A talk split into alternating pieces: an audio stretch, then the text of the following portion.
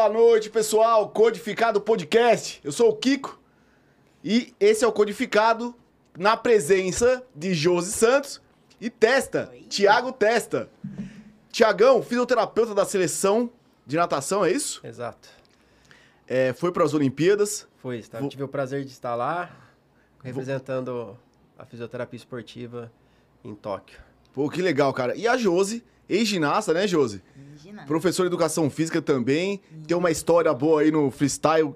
Da ginástica foi pro freestyle do De Sochi, De- de- Olimpíadas de Sochi. Olimpíadas de 2014. Inverno, né? Isso. 2014. Isso. Caramba. E tem umas histórias boas aí. Boa noite a todos. Pra começar, vamos falar um pouquinho dos nossos parceiros. Nona Nunziata, tá? Os molhos de tomate sem conservantes, é, super naturais, tá? Tá aí no seu, na sua telinha. E também junto com a gente tá Vinho e Ponto, aqui de Pinheiros, tá? Vinho e Ponto de Pinheiros, as melhores promoções, os melhores vinhos.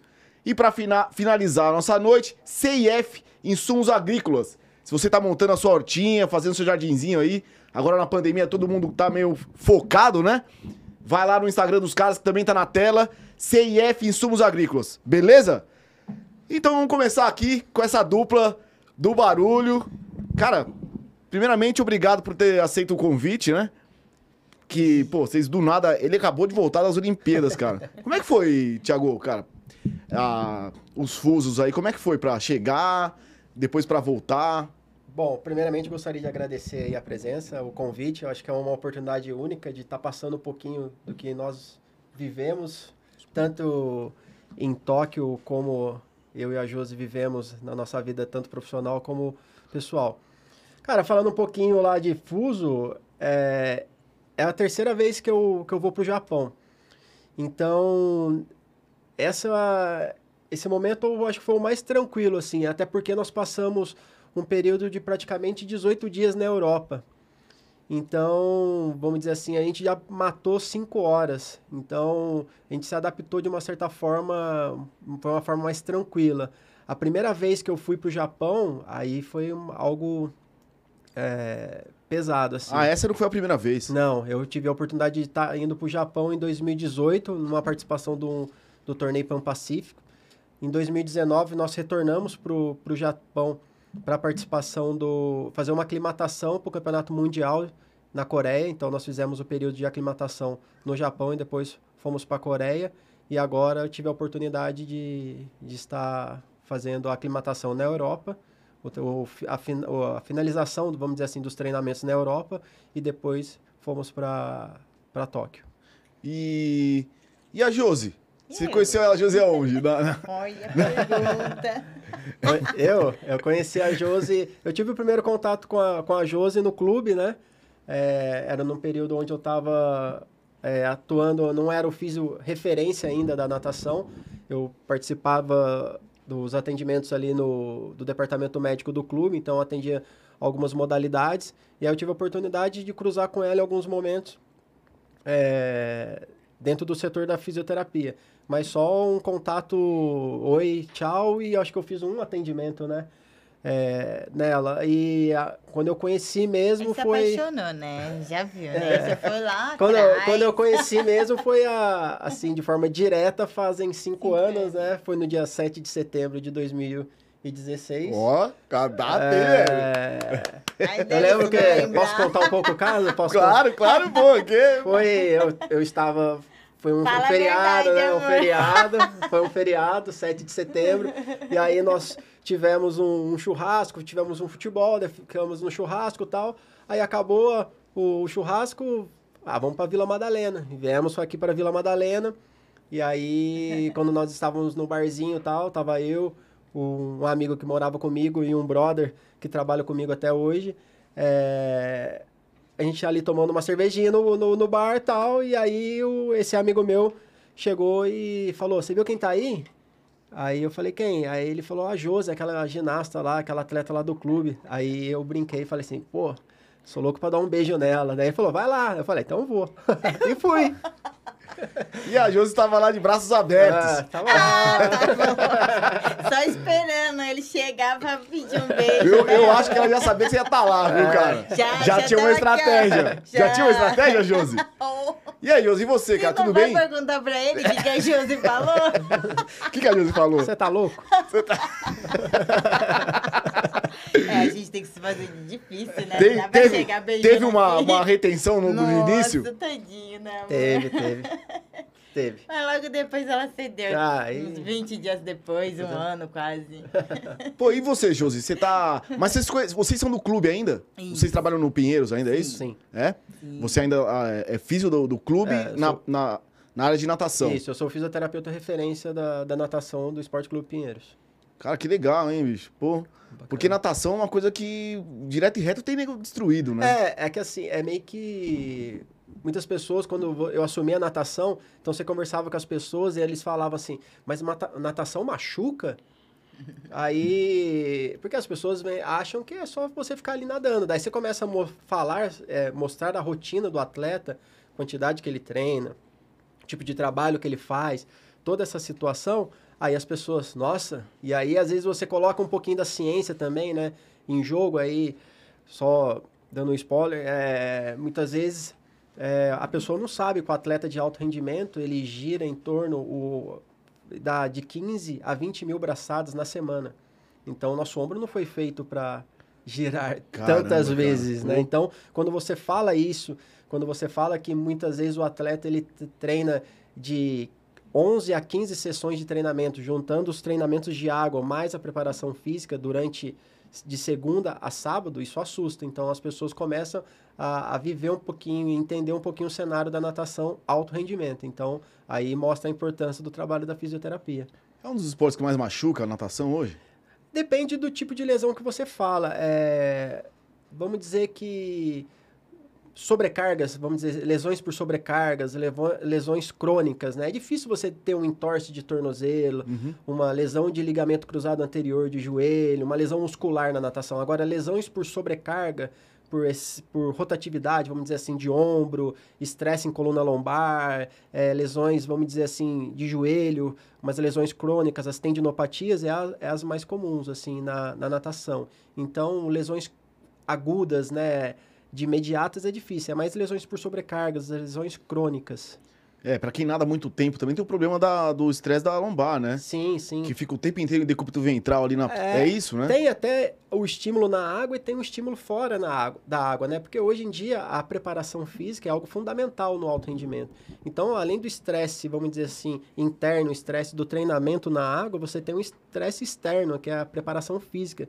E hoje em dia a, pre- a preparação física, aí, se você parar para pensar, Hoje você tem duas modalidades dentro de uma modalidade. Hoje você tem um trabalho do LPO, do levantamento olímpico, fazendo a função também de uma preparação física na natação. Então você tem duas modalidades numa. Então, e é, são cargas excessivas, os treinamentos são excessi é, vamos dizer assim, são estressantes. Aí você associa mais a parte da preparação física, então você tem um estresse muito grande em algumas regiões. E o caso da região lombar é uma delas. Eu cheguei a ver um treinamento na época do Cielo.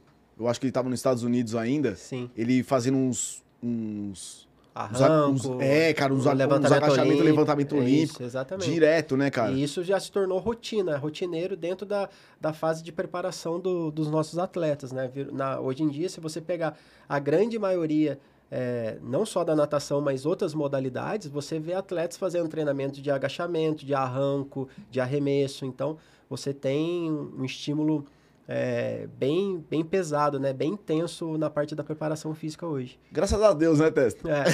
Graças a Deus.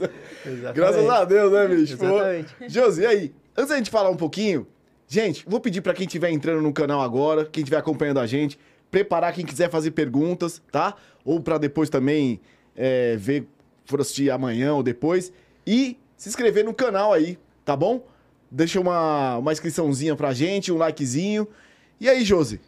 Oi. Sente falta da ginástica? Tô 24 horas por dia na ginástica, Mas né? de ser atleta? Atleta é aquilo que a gente já não consegue mais, né? O, o, o corpo não permite, né? Foram 27 anos lá ralando. Dia inteiro, alto rendimento, a gente... Muitas pessoas falam, ah, esporte é saúde. É. Depende para quem vê, depende de quem faça, né? E, e qual modalidade também. Se você acha que xadrez, não desmerecendo, né? Josi, explica um pouquinho mais a sua. Da, do que você fez na ginástica. Pra, pra galera que tá em casa, assim, dar uma. Então, eu comecei aos 5 anos, né, de idade, é... porque eu sou aquela pessoa super quietinha, né? Fico quietinha no cantinho, você tá vendo a minha mini cópia ali? super quietinha, É, né? a filha, da, a filha deles tão, tá aqui, cara, andando pra, pra lá e pra cá. A porta tá aberta, daqui a pouco ela aparece aí em cima da mesa. Sai daqui, é, deixa. E aí uma professora do, do- da pré-escola ligou pra minha mãe e falou, mãe, essa menina ela não para quieta, você tem que colocar ela num esporte pra ela poder descarregar as energias dela. E foi aí que eu conheci a ginástica, com cinco aninhos de idade. Eu foi assim, amor à primeira vista. Eu vi as meninas abrindo espacate, pulando pra lá e pra cá. Aí eu falei, não, eu quero fazer isso. Minhas irmãs entraram também, acabou que só eu, no final das contas, continuei fazendo. E de lá pra cá, eu, assim, eu admirava muito, via muitas as atletas americanas, né? E falava, não, eu quero ser igual a elas. E dali pra cá eu vim crescendo, crescendo, crescendo. Tive muitas lesões também, tanto é que no final da carreira eu tive que encontrar o Testa, né? No meio do. Antes de do vocês clube. conhecerem? Antes de vocês. É? Isso, é, que é assim. Ah, você já tava lá já. Já, já. Foi mais eu... no fim da carreira. É, foi quase no fim, transição é, ali, na né? transição de carreira, né? Eu já estava saindo de, de, de ser atleta profissional para virar treinadora. Então já, já o corpo já não tava tadinho. E eu achando que ia casar com fisioterapeuta, né? Porque ah, eu, né? Vou Vou abusar, né? nossa, só nem pergunta essa parte, que senão. e. A gente cansa, chega cansado também em casa, né? Então. Nossa, amor.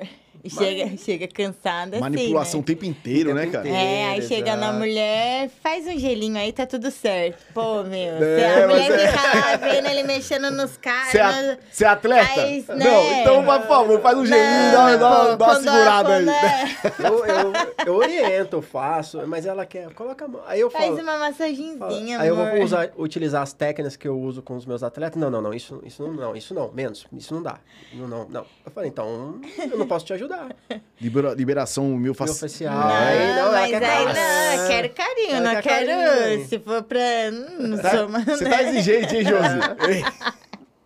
Pô, apanhei muito na vida, né? De atletas, né? Que. Caramba. Se você olha, você olha assim, nossa, tá com corpo? Não tô. Eu tô sentadinha aqui, mas eu tô com dor no punho, dor no quadril, dor nas costas. Mas, ô, no- você você tá bem, né? Pelo que a gente vê das ex-atletas de ginástica, cara, você tá bem. Ou impressão minha? Tipo, é que eu tô amamentando, né? Não, é, você tá amamen- ainda você tá amamentando, Sim, né? sim. Mas você se cuida ainda, treina? Não consigo treinar por conta das dores mesmo. Acho que eu, eu, eu, eu dou aula e, assim, eu tenho que mostrar algum exercício, eu vou lá e mostro. É meu momento de lazer, né? Ah, vou mostrar um exercício, é uma felicidade imensa. Mas, assim, tem que ter muita cautela, porque o corpo já não é mais o mesmo. Tô com quase 40, então muda tudo. Não tenho mais 15 anos que eu posso já chegar desaquecida e fazer um exercício. Não pesa mais 25 quilos, né? Não é. não é mais É, isso, não é? né? Tem uma coisa a mais.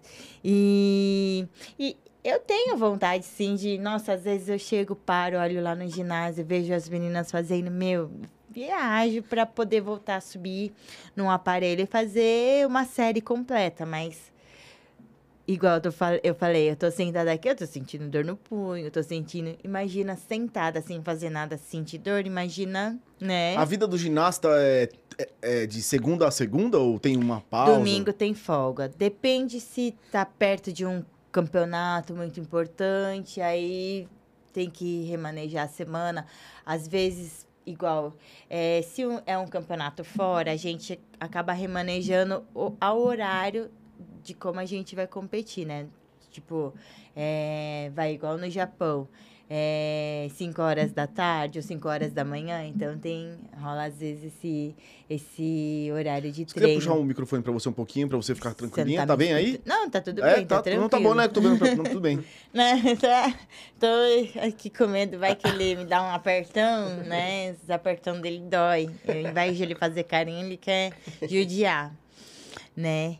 E, e, e foi o que eu falei, os únicos momentos, assim, de eu chegar e fazer alguma coisa é quando eu mostro algum exercício para alguma aluna e eu tenho que mostrar todos os dias, porque todos os dias tem exercício novo para fazer, né?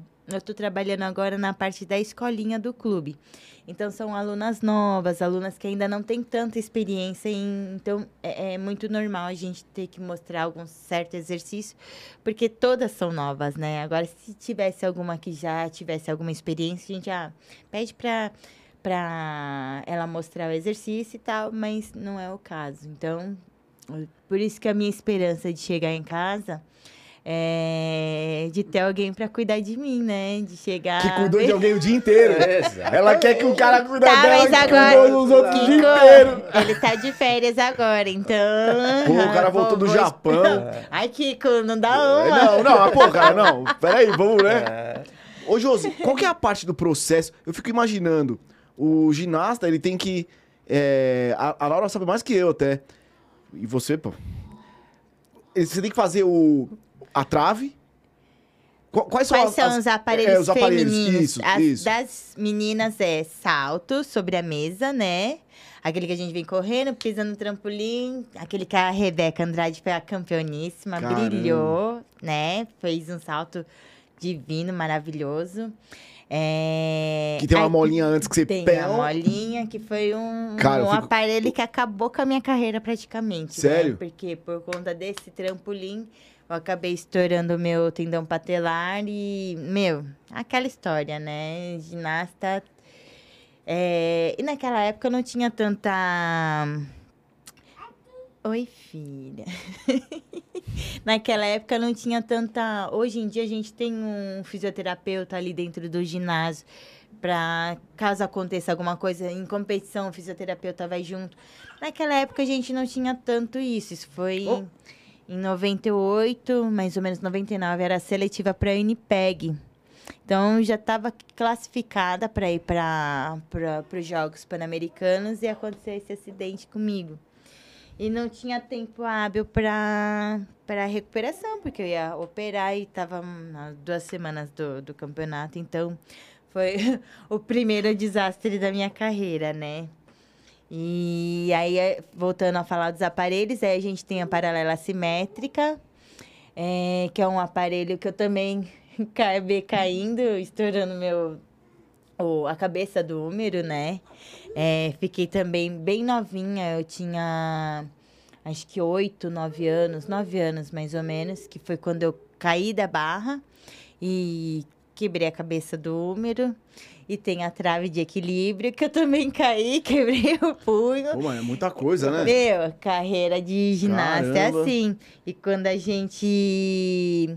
A gente tem que entrar concentrada, a gente tem que ter é, muito foco também. Nada, nada é um esporte perigoso. Vou falar que, ai, não, não. É perigoso sim, porque a gente tá suscetível a, a erro e a qualquer momento sofrer um acidente. Né? E o hum, mais lindo, como todo mundo fala, né? O espetacular, que é o solo, que tem a música, tem a dança, que a Rebeca também arrasou. Foi linda, Ela maravilhosa. foi prata nessa aí, né?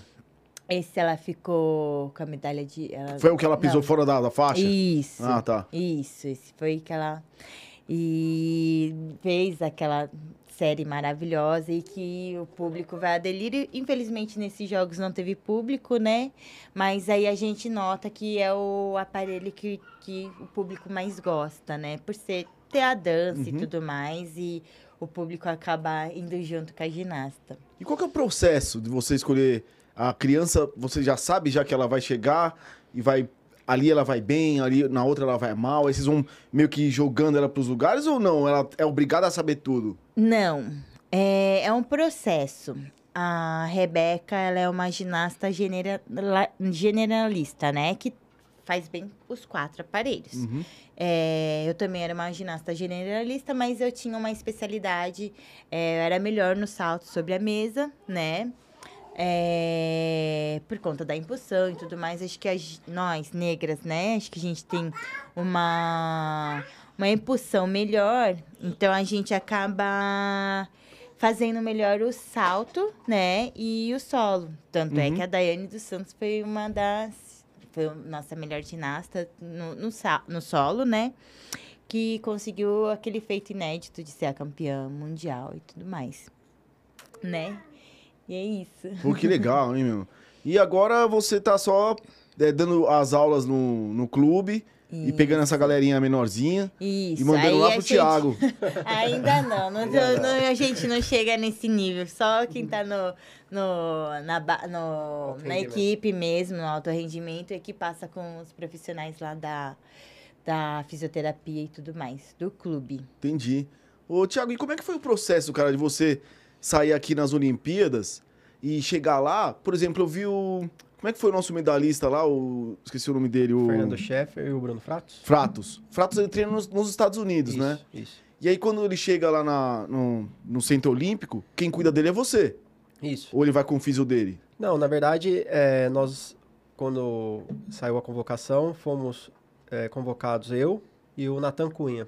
Então, somos dois, fomos em dois fisioterapeutas e como a gente já frequenta a seleção em alguns campeonatos, a gente acaba já meio que filtrando, sabendo mais ou menos é, a característica de cada atleta.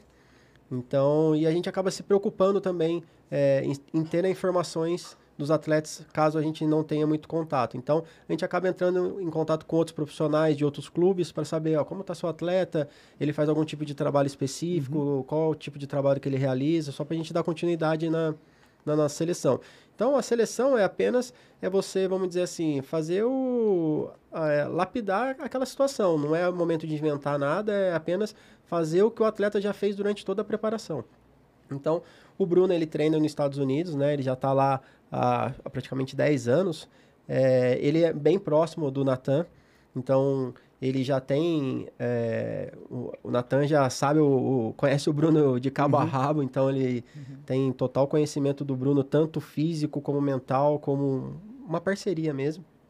Então, a gente acaba, dentro da própria seleção, é, a gente acaba se dividindo, né? Então, mas não que nós deixamos de atender o Bruno. A gente até tem vídeos nas redes sociais, a gente fazendo um trabalho triplo, né? Porque é, o Bruno, ele se classificou da eliminatória para a semifinal, e como as eliminatórias era de noite e de manhã era semif- semifinais, o atleta ele só tinha 12 horas para se recuperar. De, e você tem que nadar forte, né? Já numa semifinal para garantir uma boa colocação para a final. Então, é, tem até um vídeo que tá eu, o Natan e o, o Wagner, né? O Wagner Nascimento, massoterapeuta que o Comitê Olímpico forneceu, nos fornece durante as competições. Então, liberando, fazendo um trabalho de liberação, de recuperação com o Bruno.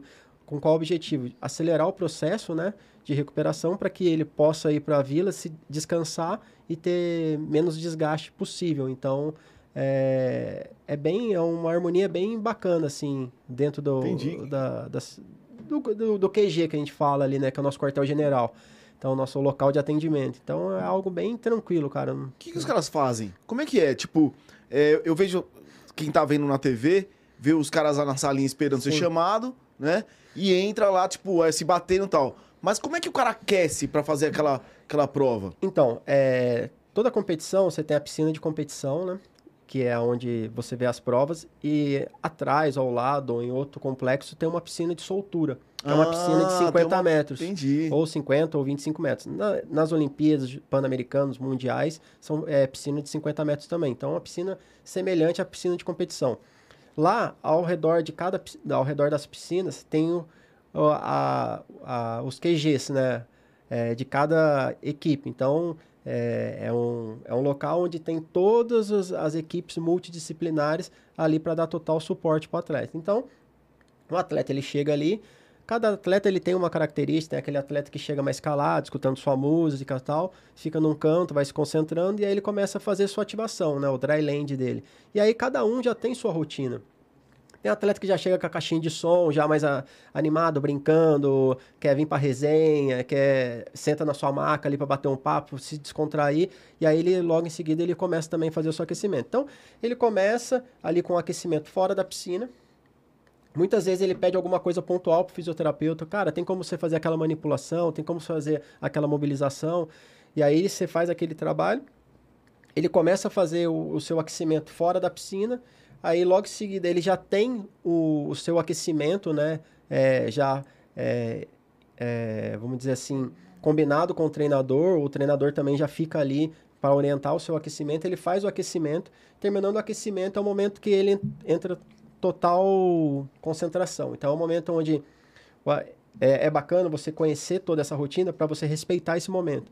Então você começa a ver que o atleta ele já coloca o seu fone de ouvido, ele já se fecha naquele canto, ele vai vestir o traje, aquele traje, aquela bermuda que o atleta coloca. Quando é uma bermuda nova, ela varia de 10 a 15 minutos para o atleta vestir aquilo ali.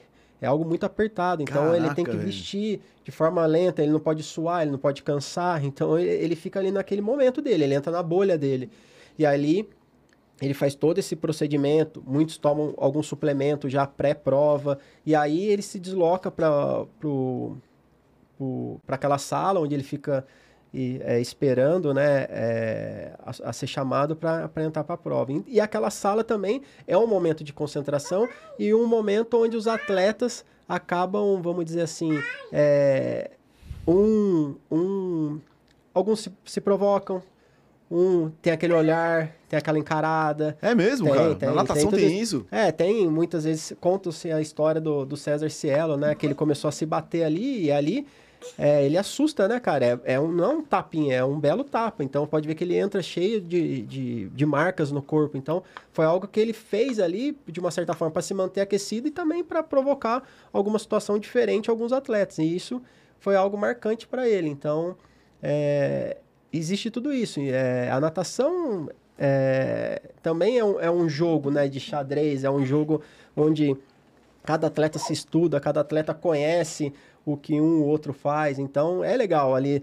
nos bastidores, você vê muitas vezes um atleta é, no nível mundial nem tanto, mas no, é um encarando o outro, é um tentando é, provocar o outro. Então tem, tem esse, esse jogo também, é algo interessante. E para vocês ali, cara, na beira da piscina, é, vocês têm contato, tipo, a, cria uma amizade com outros físicos ali de outros países? Sim. É, sim. cara. Sim. As pessoas se, tipo, se juntam e falam, puta de uns mala, é, velho. Não, sim, é, é, e é, e é um local... Puta, velho, essa equipe dessa vez tá é, você e é. você. Ah, também, ou não. não. E assim, é, tem, tem, tem, tem. E é uma troca bem legal, né? Tipo, principalmente é, o network, é uma coisa que você muitas vezes começa a observar o que os outros países fazem, né? Eu também tô aprendendo lá. Eu chego para. O nosso papel ali é ser o fa facilitador do processo. Nós estamos ali para ajudar. Mas é, nós estamos ali para aprender também. Porque você começa a ver, igual é, nos Jogos Olímpicos, estava do nosso, do nosso lado estava a Alemanha, do outro lado estava os Estados Unidos, na frente estava a Dinamarca, estava a Suécia. Então você começa também a prestar atenção que os fisioterapeutas desses países fa fazem, né? Para você também é, se autoavaliar. Então você olha ali e fala, cara, ele faz praticamente algo semelhante do que eu faço. Acho que igual ninguém ninguém é um com o outro, é, é semelhante, né? Então, é bacana você, porque você aprende. Agora, imagine se você vai no local onde as pessoas estão fazendo coisas que você nunca viu. Aí você começa também a se avaliar, falar, cara, será que eu estou ultrapassado? Ou ou será que tem os caras estão dando um passo a mais aí Exatamente. Nada, né? Então, e aí você começa a aprender, né, cara? Você, então você é um, é um momento bem, bem marcante. Então, além de você ajudar, você aprende. É, é bem legal. Qual, qual, qual que te. Você observou e você falou, puta, os caras são foda, meu. Cara, eu, a, a estrutura americana é, é, é, absurda, né, cara? Então, eles dão. É, não sei se é felizmente ou infelizmente, mas é, é, algo que a gente tem que tirar o chapéu para eles. Então, eles têm uma organização. É, surreal. surreal. Eles chegam. É, Chegam lá, eles montam o QG deles, daí você fala assim, nossa, não tem nada no QG. De repente aparece um carrinho cheio de caixas que eles acabam de comprar. Então surge mesa, cadeiras, suporte para pendurar os materiais, micro-ondas. Os caras levam dentro do QG deles um micro-ondas, porque o atleta, quando ele sai da competição, aquilo que eu falei da soltura do Bruno em três, para agilizar o processo, eles pensam até na alimentação. Porque quando o atleta precisa descansar, você imagina se ele tem que chegar na vila, se direcionar até o refeitório, lá no refeitório ele vai corre o risco de ter alguém pedindo autógrafo, querendo tirar uma foto, isso atrapalha o processo dele. Então, os americanos já preparam uma marmita para o atleta, que ele já sai da piscina em direção ao ônibus, já fazendo sua janta. Quentinha, esquenta no micro-ondas, ele sai se alimentando. Então, é 40 minutos que ele ganhou de descanso. Ele vai chegar na vila, qual é a preocupação dele? Chegou na vila, ir pro quarto dele, descansar, dormir, acordar no dia seguinte e seguir a sua rotina. E a, e a zona? Tipo. A zona pós. É, ah. Enquanto rola treino, não. Não, eu já ouvi falar. Né? Eu ouvi falar, mas agora você pode me. Existe um, um, um, fora da bolha ali? Não na pandemia, né? Mas. Ah, quando acaba as competições, tem sim. Tipo. É, tem sempre qualquer competição, campeonato mundial, tem sempre uma festinha. Eles sempre vão para uma festinha. Eles, porque assim, as férias do nadador é uma semana. No máximo, agora que teve, porque teve os Jogos Olímpicos, eles deram três semanas para os atletas. Mas, é, às vezes, quando se tem férias, é, um exemplo, é, teve a seletiva olímpica, é, acabou no domingo, os atletas voltaram a treinar na... acabou no sábado, os atletas voltaram a treinar na quinta-feira. Então, as férias, contando o domingo, foram de quatro dias. Então, eles tentam fazer desses quatro dias algo que, você, que nós tentamos fazer em 30. É. Então, eles é, aproveitam. É. Falar que eles não aproveitam, eles aproveitam aí, sim. Aí os caras vão na intensidade. Exato, exatamente. E é, eu acho que, de verdade, é algo saudável para eles. Claro, que eles precisam. Porque Precisa, senão, né? a cobrança é muito, vamos dizer assim, é muito grande. Quando a gente tenta falar em esporte, quando nós falamos em alto rendimento, a gente tem que ter em mente que existe o esporte coletivo e o esporte individual. O esporte coletivo, muitas vezes, a gente pode chegar e falar assim: ah, vamos ali na Vila da Madalena. Aí você pode passar um pouquinho a mais, no dia seguinte, no esporte coletivo, você chega para o Kiko, cara, passei um pouquinho, faz a minha hoje aí para mim, que eu não estou muito bem. Ok, agora e o esporte individual? O esporte só individual, você. É só você, cara, não tem ninguém para fazer por você. Então, o atleta, quando ele tem a oportunidade, ele vai fazer, ele vai extravasar. E eu acho que é algo saudável, porque assim, ele abdica de dia dos pais, dia das mães, é, vamos dizer assim, é, aniversário. aniversário. Hoje, um aniversário para ele, muitas vezes o atleta ele deixa de estar tá indo um aniversário porque muitas vezes ele passa de ser o chato da, da história. Porque tá lá, aí tem janta, tem coxinha, uhum. tem salgados, tem bolo, ele só fica na negativa. Não, não, não posso que amanhã eu vou treinar. Não, não, não posso que amanhã eu não posso que eu, amanhã eu tenho um tiro. Ah, não posso que amanhã tem uma série muito forte. Então ele é o chato, né? Ele acaba... É, vida social acabou pro acabou cara. Acabou pro né? cara. Então, quando ele tem oportunidade, ele tenta fazer tudo isso. Então, se tem sim, tem. É, em Jogos Olímpicos é, é, mais controlado, né? Até porque tem as regras, né? Do, da vila, tem tudo, mas eles sempre dão um, um jeitinho de, de, de, fazer a, a, a, descontração. Você sentiu diferença, cara, na, na, na pandemia, assim? Como é que foi para você o Japão, tipo, nos, nos dados? Pega ela aí, pega ela, senão vai... Em relação a... Em relação, em relação a... a aos, aos cuidados dos, dos caras, né? A, assim, a, ao controle do... É, o controle, controle. Foi assim, é, foi algo bem, bem legal, que foi...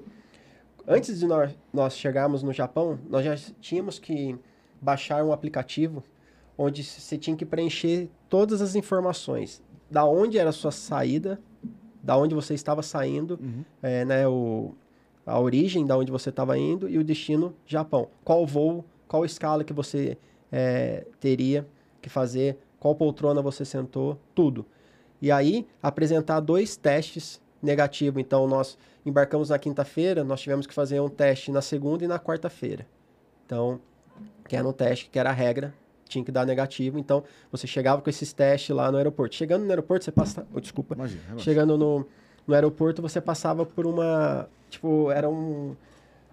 Era uma situação que, para nós, tivemos sorte, demorou 2 horas e 45 a 3 horas. Teve gente que ficou sete horas lá no aeroporto, porque você passava por várias estações para preencher, tipo, apresentar a documentação, daí eles te mandavam para uma outra salinha, aí mostrava o aplicativo que tinha tudo preenchido, aí QR Code, eles lá entravam no seu sistema, tal, tal, tal, tal, tal. E aí eles faziam todo esse cenário. E o último passo era você fazer o teste da saliva. Então, você, assim que chegava no Japão, você também realizava já um teste. Então você fazia o teste da saliva e aí você ia para uma salinha e esperava o resultado. Resultado dando negativo, entrava no ônibus, direcionava ou para a Vila Olímpica ou no nosso caso nós fomos para Sagamihara, que era uma base da natação de treinamento. Então fomos para lá. Chegando lá, todos os dias você tinha que preencher esse aplicativo. Então, se você tinha algum sintoma ou não, você tinha que preencher a negativa e aí colocar a temperatura. Caso você não preenchesse, ele tocava um alarme para te dar é, o aviso que você não havia preenchido. Esse aplicativo você tinha que estar com ele ativo sempre, o tempo, tempo inteiro. todo, o tempo todo. E os caras estão vendo, te Exatamente. monitorando. Te monitorando o tempo todo. Então, e o legal de monitorar que era assim, é, você ficava sempre no vermelho. Só depois de 14 dias que você estava verde para você circular em Tóquio. Então, se você quisesse dar uma saidinha, ah, vou dar uma saidinha e você poderia ser pego por uma polícia. Ele ia mandar você mostrar talvez o aplicativo e aí você vê que estava vermelho, você correria o risco de perder a credencial e ter que retornar e ter que retornar para o seu país. Então tinha esse controle. Então até o 14º dia você estava, vamos dizer assim, vermelho, proibido de circular no, em território é, em Tóquio, é, fora do, vamos dizer assim, fora do, dos contextos de, do- dos raios de competição. Você não poderia fazer o turismo. Se, se você fosse circular, você tinha que estar próximo das arenas de competição. Você não poderia estar circulando por Tóquio a passeio. E aí, depois do 14º dia, ficava verde o aplicativo, só que eles fazem a conta certa. Depois você voltava no 16º dia, então você tinha um dia para dar uma escapadinha. Mas daí, por respeito, E foi tranquilo? foi tranquilo. É. E d- você, na sua vida pessoal, assim, qual que é o seu ritmo, assim, cara, por curiosidade, de, de, um, de um fisioterapeuta, de um atleta? Você tem, você tem que acordar antes dos caras, você tem que estar preparado. Como é que é? Cara, eu acho que eu sempre falo que para você a rotina é você é sair de casa com o prazer de fazer o que você ama. É, você tem que estar lá para, igual comentei anteriormente, você é o facilitador do processo. Você não vai ser mais do que ninguém. Você está lá para ajudar. A célula principal é treinador-atleta. O resto está em volta. Então, é fisioterapeuta, preparador físico, psicólogo, nutricionista, médico do esporte. É, a célula principal são os dois: médico, eh, desculpa, atleta e, e treinador. Então, nós trabalhamos para eles. E a rotina, cara, é você estar ali para ajudá-los. É não querer ser mais do que eles. Então, a gente abdica de estar junto com a família. Muitas vezes, é, agora, nesses Jogos Olímpicos, antes do jogo, eu, eu saí no dia 22 de junho do Brasil e retornei dia 3 de agosto. Eu fiquei praticamente sete semanas fora. Então, Caramba. você abdica de muitas coisas. Então, não é algo simples, ah, tô indo para jogos, ah, legal. Não, você vai abdicar da família, você vai, não vai estar presente no dia do aniversário da sua mulher, no dia das mães você não está presente, no dia dos pais talvez você esteja em competição. Então, você tem toda essa, essa, essa situação.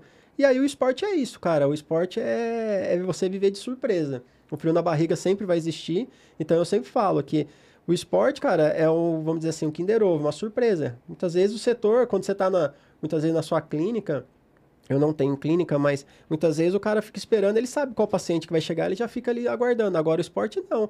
O atleta ele chega para treinar, um exemplo, na ginástica, ele chega lá no ginásio às 8 horas para treinar, às 8h15 ele pode ter um entorse de tornozelo, ele vai ter que procurar o departamento médico, e o físico tem que estar lá para resolver o problema. Entendeu? Acho que a, a- a fisioterapia esportiva é isso. Você é... tem que estar antes e tem que estar depois. É, você tem que estar ali. E aquilo ali, muitas vezes, isso vai te proporcionar é, conquistas. Eu acho que um exemplo, acho que quem acompanhou os jogos, é, é um- algo que eu venho citando sempre quando eu tenho a oportunidade de falar com alguém, conversar com alguém, é o que aconteceu no vôlei feminino. O, o Fernandinho, o fisioterapeuta, o que ele fez com a Macris, levantadora, ela teve um entorse de grau 2 para grau 3, um entorse muito, vamos dizer assim, moderado, né? É, para grave. E ela é uma atleta, é uma modalidade onde você tem muito salto, você tem muita aterrissagem, ela faz o deslocamento, ela tem o costume de saltar num pé só para fazer o, o, o levantamento. E ela teve um entorse e ele mostrou que é fisioterapia esportiva. Ele mostrou que você abdica do sono, abdica da alimentação, você abre mão de, do seu descanso. Então, o atleta estava dormindo, descansando, ele estava ali do lado, fazendo, utilizando os recursos para. E aí o resultado veio.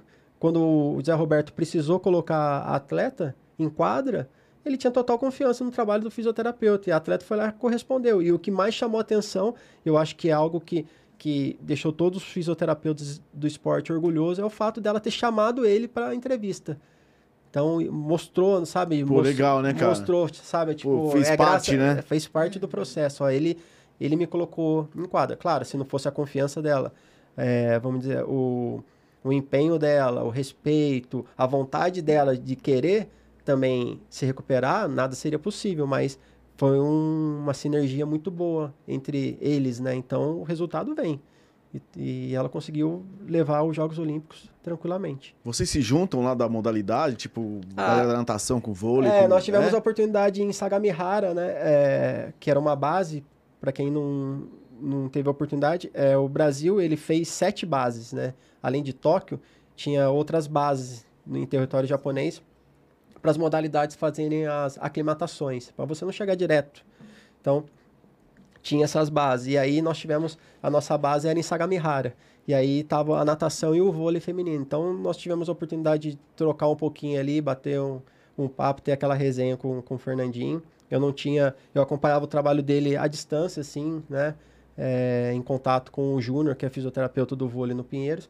Mas aí eu tive a oportunidade de trocar com ele ali dois dias, três dias de papo e ver que um cara, um cara muito, muito aberto, assim, muito acrescentar. Então tem esse- essa troca, assim, esse network, eu acho que é, o- é, é fundamental, cara. É onde você aprende, né? Porque às vezes também você fica muito dentro da sua bolha. Qual que é a sua bolha? Natação. Qual a bolha dela? Ginástica. Não, é legal você ouvir outro cara falando, outro profissional falando de outra área. Você vai pegando, vai. E até dá uma É, relaxada, né, cara? Também no relaxada. mesmo ambiente. Que É. momento que você soube que você ia... Qual, qual, qual é o momento que você sabe que você vai para as Olimpíadas? É assim, é, você faz o trabalho durante todo o ciclo, né? Então a situação vai amadurecendo.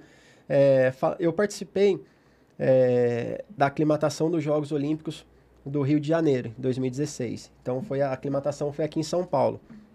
E aí uma imagem que me marcou foi que acho que foi no dia 1 ou 2 de agosto, os, é, de, acho que agosto? Foi algo do tipo.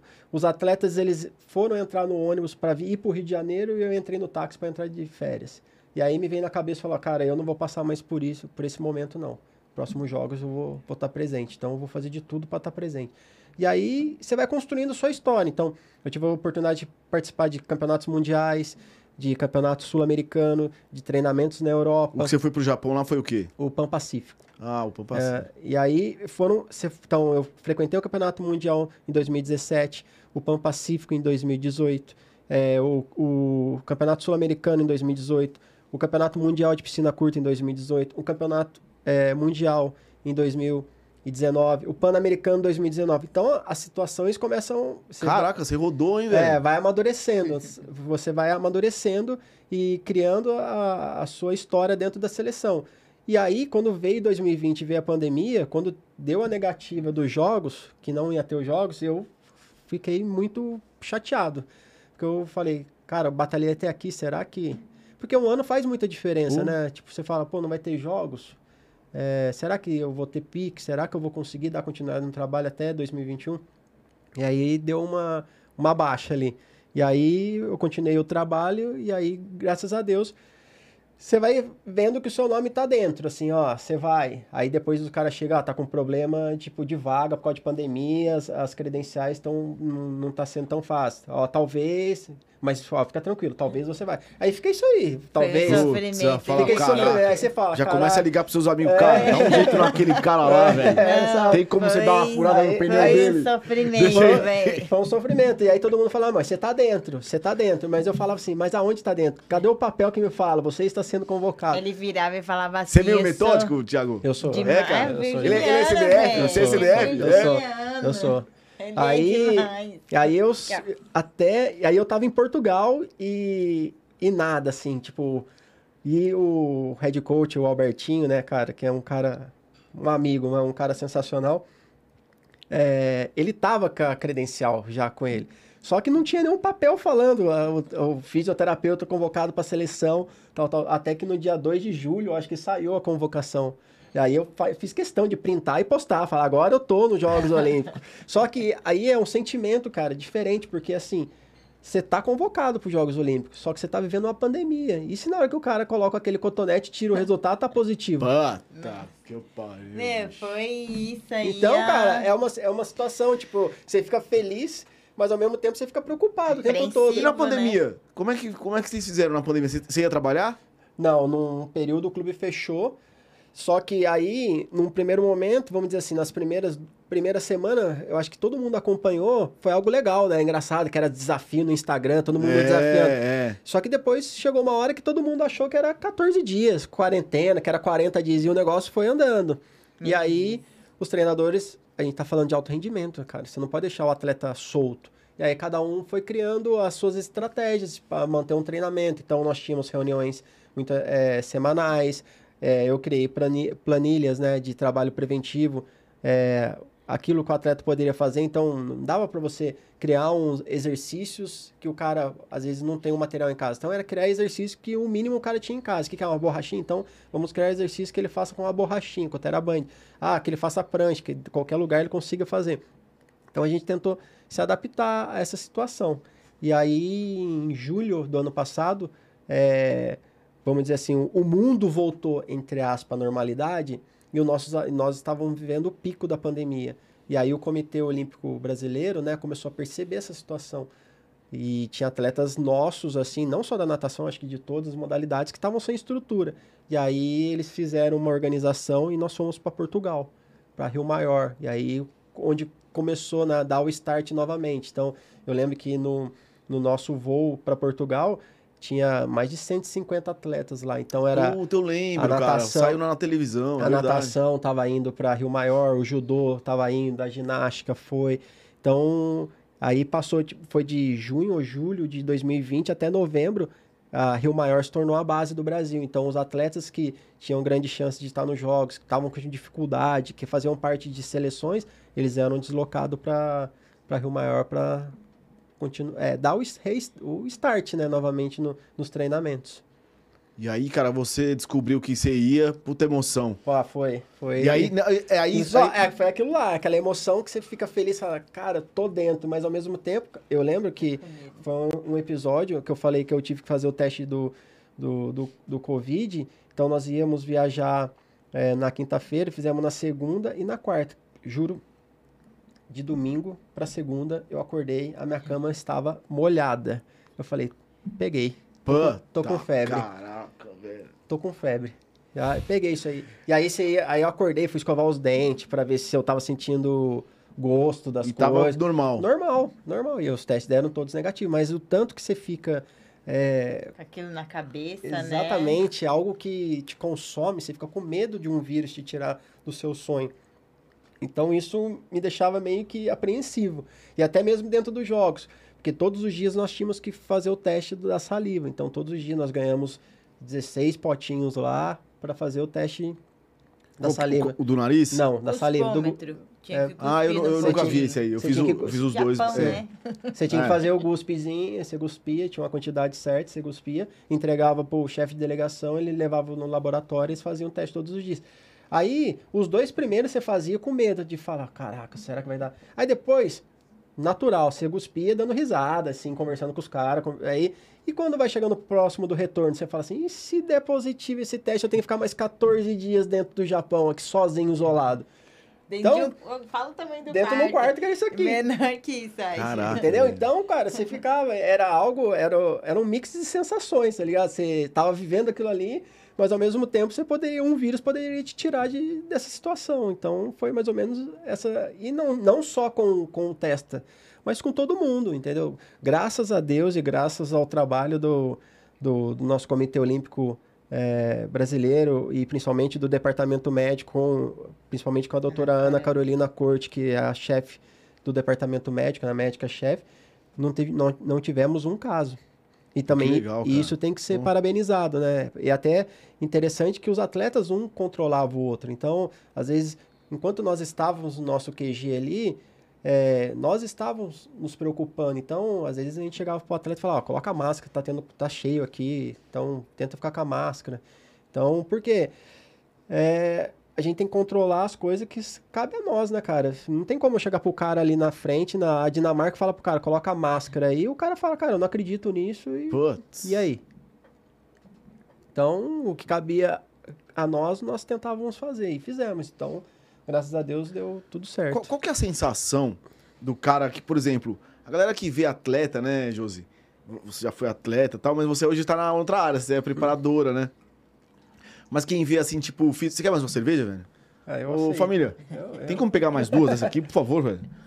Como é, como é que é a sensação, assim, o cara, o físio, o preparador físico, o ápice é a Olimpíada. Sim, Pô, cara, do- você tá no ápice do ápice, né, Sim. velho? Você é um fisioterapeuta do, do atleta olímpico, velho. Sim, É o pica da galáxia dos fisioterapeutas hoje, sim. não é? É Não, cara, é, assim, mas qual que é a sensação do cara, do fisioterapeuta, do, do cara que tá do lado do atleta, do atleta na competição? Porque o cara que vai ganhar o ouro, ele vai ganhar o ouro. Sim. E você, cara? Ah, você sente... ah, Você é o cara. o a, a conquista do cara é a realização do seu sonho.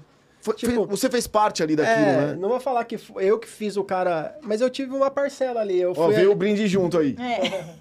eu, eu, eu tive a, a- uma parcela ali de, de ajuda. Você se sente, sabe, realizado. Quando o atleta vai, vai ali e melhora seu tempo, quando ele conquista.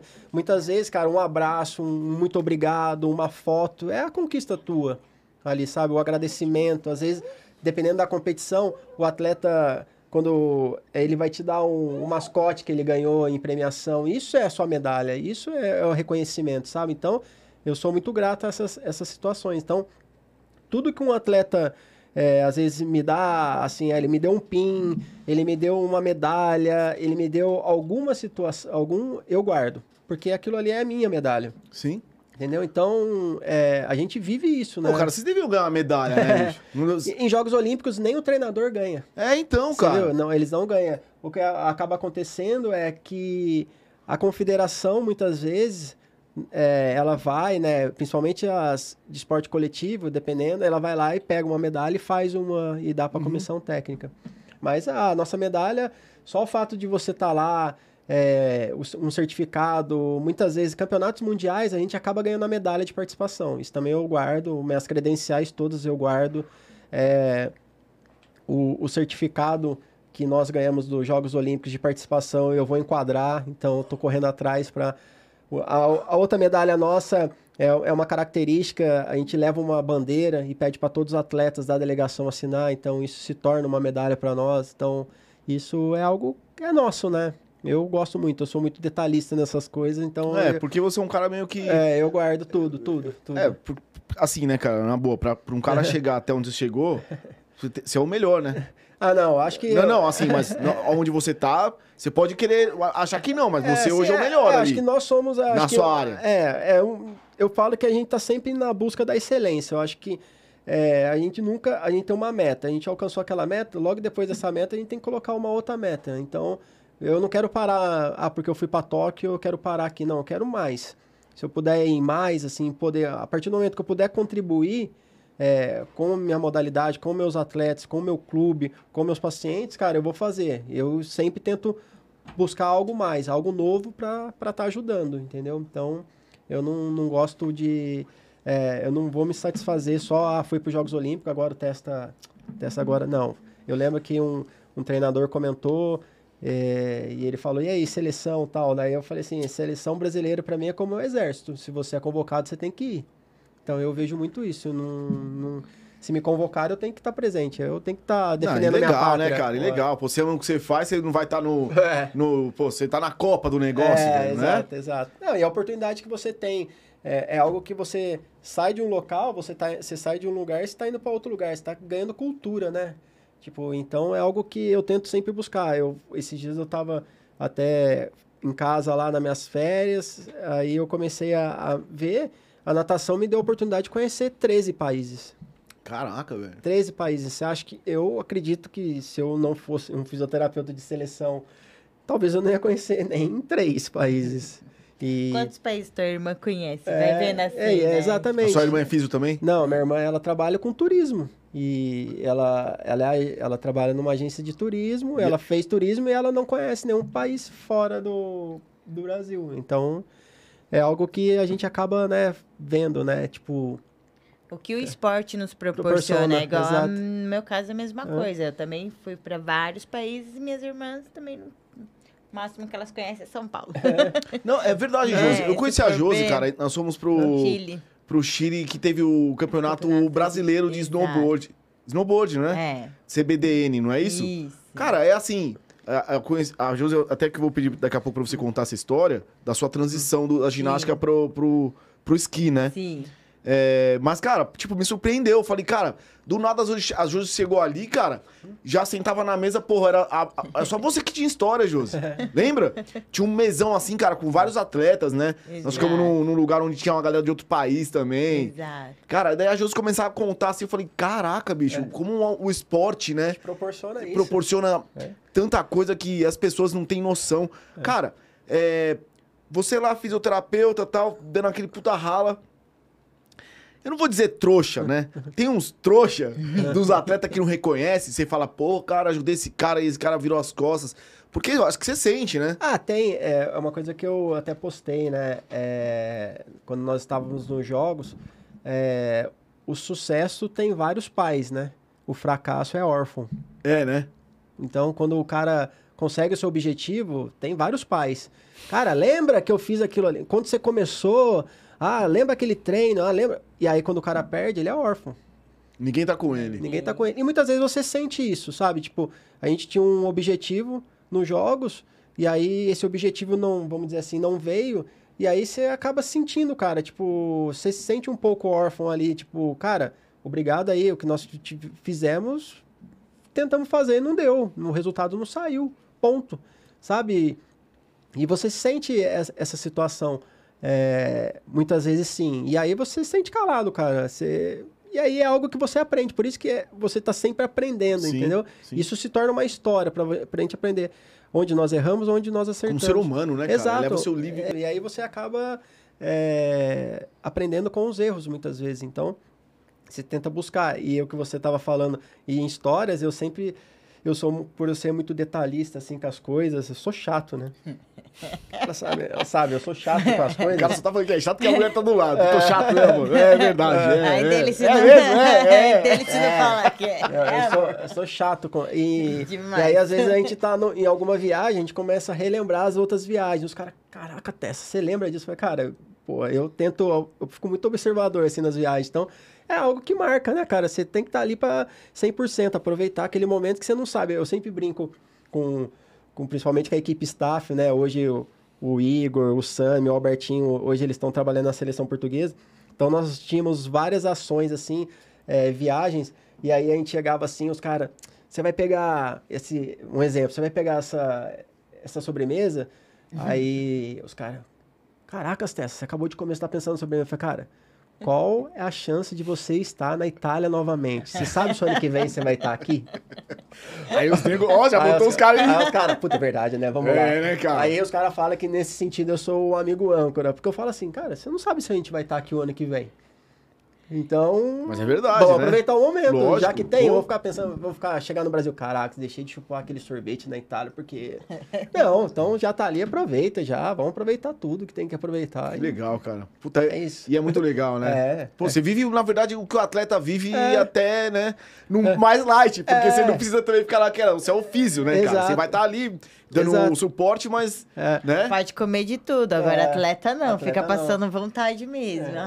Quando é que eu vou comer isso? Não, nem aqui, nem lá no Brasil. E você, Josi, você teve essa, essa parte de Nossa, tipo. ginasta então. Sofre? Nossa, ginasta, ixi, era... Treino, treino Nossa. e não pode comer. Não é que não, a gente tem que comer, né? Mas era muito assim, entende? Chocolate, essas coisas, doce, refrigerante. Beber não pode. Imagina, imagina. Nem depois de competição. Ô, Josi, gente conta era- um pouquinho como é que foi a transição de você virar de- da ginástica Pro é, esqui, pro- né? Como é que aconteceu? Então, tava no clube dando aula já, já tava. É, já tinha saído da, daquela. é, da alta performance, né? Do, do atleta de alto rendimento e já estava na fase de transição, na verdade, para se tornar treinadora. E aí a CBDN mandou um convite pro clube. é, querendo recrutar ginasta, se tinha. Aí meu treinador já, não, vai lá, é sua oportunidade, tá? Não sei o quê. E acabei indo fazer um teste, que foi lá em São Roque até, né? Uhum. Lembra que eles fizeram um, um, um, um colchão de ar grandão. E acabei que encontrei a Laís Souza lá. Ai, você também vê, que legal tal. Então, de forma, tipo, eles gostaram de, das duas, né? Fizemos uma seletiva com alguns participantes e gostaram do, da performance minha e da Laís. Então, aí a gente começou a treinar e surgiu a oportunidade de ir pra, pra treinar em Whistler, que foi a primeira vez que eu e a Laís e colocamos esqui no pé. Então, isso que eu ia te perguntar. Você nunca tinha colocado esqui no pé? Nem tinha visto neve, imagina colocar esqui no pé. Foi punk o negócio. Cara, saiu da É, ginástica, meu, vai lá. Cara, e o negócio era cômico de se ver, porque a gente ia com o agasalho do Brasil, né? E então todo mundo pensa Brasil, aba- é, como é? Jamaica abaixo de zero. Eu não assisti esse filme, nem sei como que é, mas eu entrei no, né? E era engraçado porque a gente não manjava nada, nada, nada, nada, Kiko, nada mesmo. Eu não sabia nem como encalçar o esqui, nem como travar, nem nada. Aí eu olhava pra cara dela e "Em que que a gente foi se enfiar, cara? Olha isso que a gente veio fazer. Não sei. E eu lembro que a gente tava no, no lift, né? A gente tava subindo e tal, que era aquele que era de bunda. Colocava o bumbum, então sentou ela de um lado, eu Uhum. O do T. outro. O T. Cara, e, e lógico, tem gente vindo atrás também. Ai, meu Deus. Ah, mas aquilo lá é terrível, né, velho? Putz, os caras botam cada um. Imagina, eu e ela não sabia andar direito. Jamaica abaixo de zero vira aí as duas. Ah, a perna toda torta. O esqui arrastando na neve, né? Tá parecendo uma- um trator. O negócio era muito cômico. E as pessoas olhavam as brasileiras. Ai, a Laís escorregou. Cara, olha essas brazucas aí, ó. Ó, as duas do esqui. Olha lá. Ó o que os caras arrumaram. A Laís escorregou do lift que eu olhei pra trás. Tava derrubando todo mundo. Derrubou todo Porque a galera mundo. vem atrás, né? E vem no chão, né? Que pra quem não sabe o que o T-lift é aquele Tzinho que você fica com o pé no chão. pé no chão e ele só vai te com o arrastando, né? E você só né? fica sentado num, Tzinho. E ele vai te arrastando, né? Sim. Então, se você cair, cara, Você tipo, vai- todo mundo tá, você você tá no caminho de todo mundo. Então, aí ela veio escorregando de a gente tava quase chegando, cara. A gente tava quase chegando. Lá em Whistler. E foi em Whistler? Isso, acho que foi em Whistler esse. Foi, a gente tava aprendendo, a gente aprendeu, na verdade, esquiar lá, né? Pico Ma- Mas o. Whistler, eu sei, eu conheço. Nossa, ali é irado, Nossa, cara. foi o melhor pico, assim, que a gente aprendeu a esquiar mesmo e tal. Mas tava na, no verão. Lá é, acho que Uhum. nem deve fazer o de gelo lá, né? Não sei como que é. Em Whistler? foi- A gente foi em Tem, julho tem. pra lá. Nossa, eu, fui, eu fui em janeiro. É, Pô, puta não, montanha foi preparada, tem duas, umas gôndolas Mar- fechadonas Nossa, grandes. Maravilhoso. Bem diferente cara. do Chile, né? Nem Sem comparação. O, o né? Chile, o Chile, eu fiquei sabendo que eles, pe- eles pegaram o gôndola, lift, tudo, Tudo cadeirinha, de tudo, lá. tudo, acho que de algum lugar há 30 anos atrás e tá tava- ali, velho. Não, vai, não vai mudar aquilo ali. Por isso que, pô, você lembra as cadeirinhas de, Sim. de curralco lá? Era, Sim. tinha, faltavam umas madeiras, velho. Você, via, você, você subia assim com a bunda pra fora, você falava, velho, se vacilar, bater um vento, eu caio aqui, velho. Meu, ainda bem que não era tão alto, né? Que se caísse, tudo bem. Pior era lá, onde a gente. Meu, era encantador demais, assim, encantador demais. E aí a gente se divertia, mas ao mesmo tempo ficava com medo, né? Porque era. um- Cara, que era uma novo. pizza. Era tudo novo pra gente. E, o- e a rampa? A rampa a gente começou na piscina. Então, assim, primeiro desce devagarzinho. Era uma pista artificial, tipo a de São Roque, não sei Sei, se. sei. Só que o, o material era diferente. A de São Roque é uma esteira. Tipo um plástico. velcro, né? Isso. Um velcro com aquela Lá parte era, durinha. Era. Eu não sei dizer que material que era aquele, mas era um plástico Uhum. assim, que molhando, ele desliza bem, semelhante à neve, né? E, cara, era um tombo atrás do outro. Era um tombo atrás do outro. Eu sei que dá do momento em que a gente começou a, a, a esquiar até a Olimpíada foram sete meses. E vocês te- fazendo. Mas, cara, pô, é, o freestyle, pra quem não conhece, Freestyle é um. Se taca, é uma é rampa, cara. Te joga lá mesmo. pra cima e você vai cair lá embaixo. Lá embaixo, Pô, numa outra rampa e você tem que cair de também. pé. Se- de pé E e, a maioria, final, né? e a maioria das vezes era de cara. Quando. Cara, é, hoje eu vou falar, velho. ó, é. Vou falar, bicho. Pode tocar aqui, velho. Só quem conhece sabe, Cara, velho. Nossa, Bicho, várias... aquela altura que você pula Nossa. pra cair embaixo de pé. Quando é que você começou a cair de pé? Olha, Em a, Sochi a pra- primeira não, não foi. Não, em Sochi eu tava com os dois joelhos estourados. Não sei nem como eu consegui competir, velho. É, por incrível que pareça, o meu primeiro mortalzinho caiu em pé. O primeiro. O primeiro mortal. Meu, e o medo? o medo. Não, você não tem ideia. Que você tá, vai cair na piscina, você pode cair de qualquer jeito, né? Não vai doer. Mas daí você vê, cara, o negócio tudo branco. E a primeira vez que a gente deu mortal mesmo foi em Ruka. Não era dia, nem era noite, não era nada. Aquela cidade era totalmente escura, não sei, lá no final da Finlândia, onde o Judas perdeu todas as botas, o- tudo que tinha pra perder. Você ficou quanto tempo lá, pra aqueles dados? Em Ruka, acho que um mês mais ou menos. E foi aí que a gente quase morreu pela primeira vez. É mesmo? Cara, um bagulho era frio. 42 graus negativo, Kiko. Caraca. Frio pra caramba, muito frio. A gente colocava o narizinho assim pra fora do. A das- cidade do sorriso, passar tá assim. Engraçado que assim, é, você esqui, você, né, você esquia e tudo mais. É, então você sabe, quando você tá em movimento, você tá transpirando, né? Socorro. Você tá suando, você sua Com bastante. a segunda pele, Você né? acha que a gente vestia umas 5, 6, 7 roupas por baixo da, da, da roupa pequena. Tipo Jamaica abaixo de zero, os pullover, né? Você ia com as poleiras na Ah, volta, de lã. demais, demais, velho. Eu tô pensando aqui, imaginando. E mulher, é, gente- mulher tem mais frio do que Exato. homem, E né, o que, que a gente fazia antes de sair, né, pra, pra, pro, pro treino? É, lá tem aquelas. ah, aquele sistema de calefação, tem aqueles ferros, né? Aquecedores. Então a gente deixava as roupas tudo lá. Nem sei se aquilo lá podia Tipo pegar. aqueles aquecedor a óleo. Isso, fica aqueles, quentão. Isso, aqueles, É, né? se vacilar, que queima. Deixa o, o, o ambiente... Sim. É, porque era o único jeito de a gente deixar a casa quente, né? E, e cerveja, vinho, era tudo fora. Tudo nem precisava de geladeira, porque saía estralando. Pô, E menos aí, 42. Né, Vi?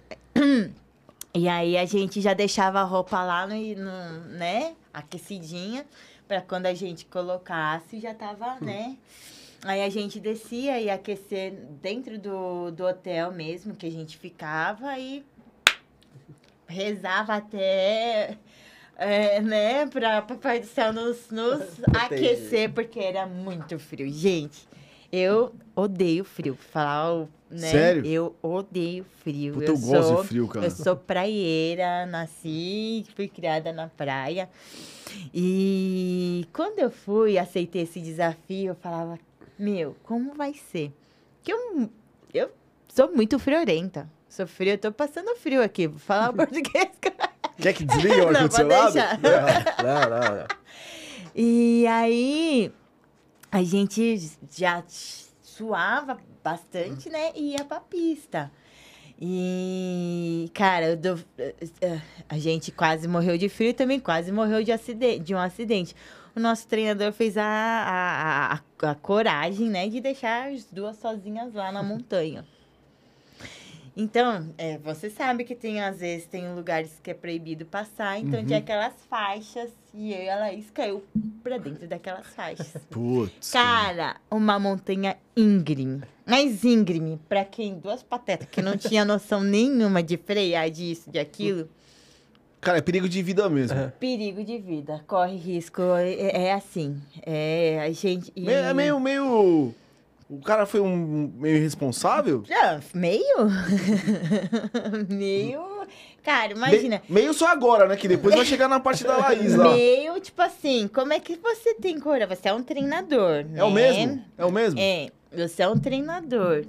Como você consegue deixar duas pessoas inexperientes, que não têm experiência nenhuma, num lugar que elas não conhecem, não dominam a língua, não fala nada, nada, nada. Ele simplesmente falou, ó, a gente já fez esse treino, vai lá e faz. Então, as duas, né, a gente já manja, a gente já tá expert, tá merda nenhuma, a gente nem sabia frear ainda. E mandou a gente ir. Claro, frio pra porra, ninguém quer sair, né? Do, do quentinho. Ele devia imaginar, eu vou sair. ainda, né, eu velho? vou, É. eu vou ficar no quentinho aqui, né? E aí a gente foi, desceu e tal, e veio, veio cair nesse lugar. Gente, eu falo pra Laís, cara, a gente não morreu porque Deus colocou a mãozinha ali e falou, não era a nossa hora. Aí tá. Eu falei, Laís, na boa, vamos embora, vamos sair daqui. Aí, gente, de- tinha que ter continuado a treinar, mas eu falei, eu não vou, eu não vou subir mais essa montanha nem a pau. A Laís, eu também não. Tem uma barraquinha ali, que acho que era um, aqueles lojezinhos, né? Vamos tomar um chocolate quente que tá frio demais. A gente ficou ali até dar o horário do final do treino.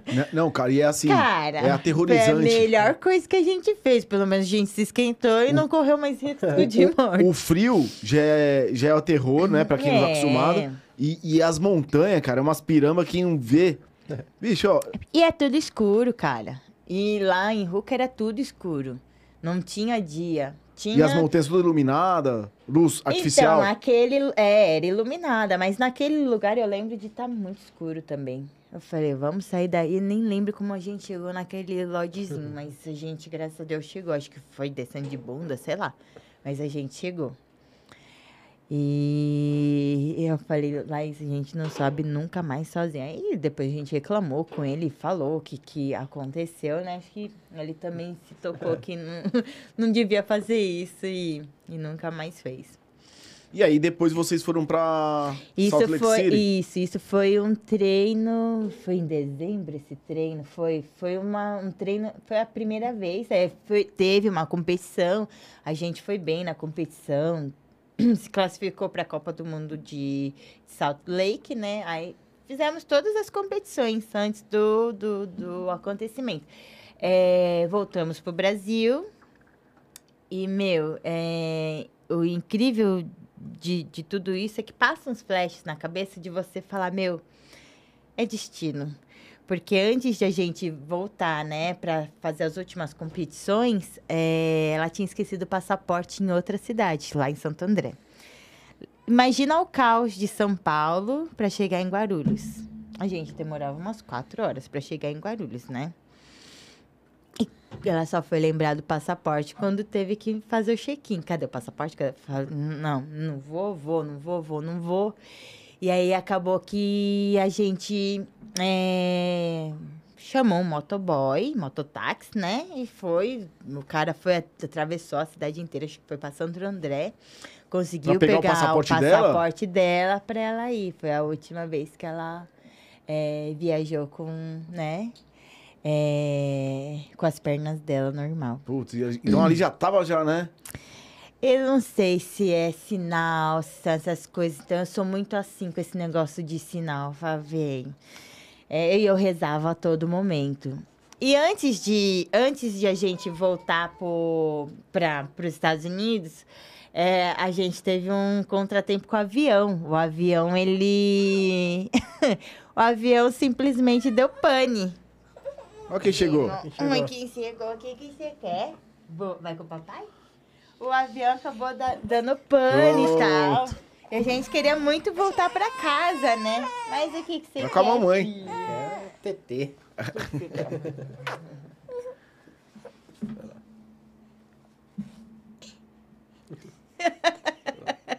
Eu vou dar TT aqui. Não tem problema, né, filha?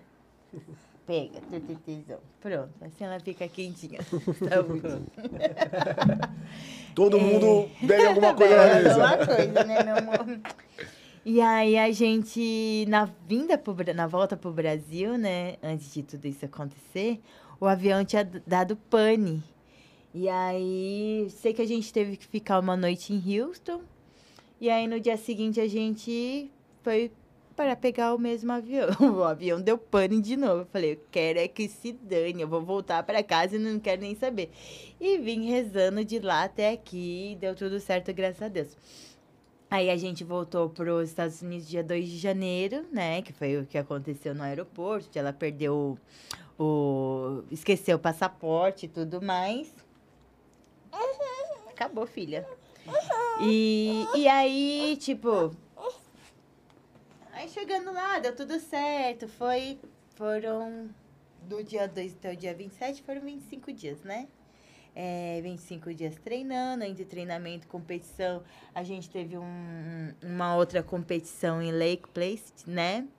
E as duas se estrupiaram. Ela ficou toda remendada também. E assim, foi saltando, foi, né, fazendo o esporte mesmo. Não foi uma experiência boa, né? Pelo que você vê, Olha, assim, de... Foi, foi divertido. Não vou falar que não foi uma experiência boa, porque, tipo assim, eu me diverti, eu gostei, sinto saudade. Mas, assim, o medo batia ali na porta.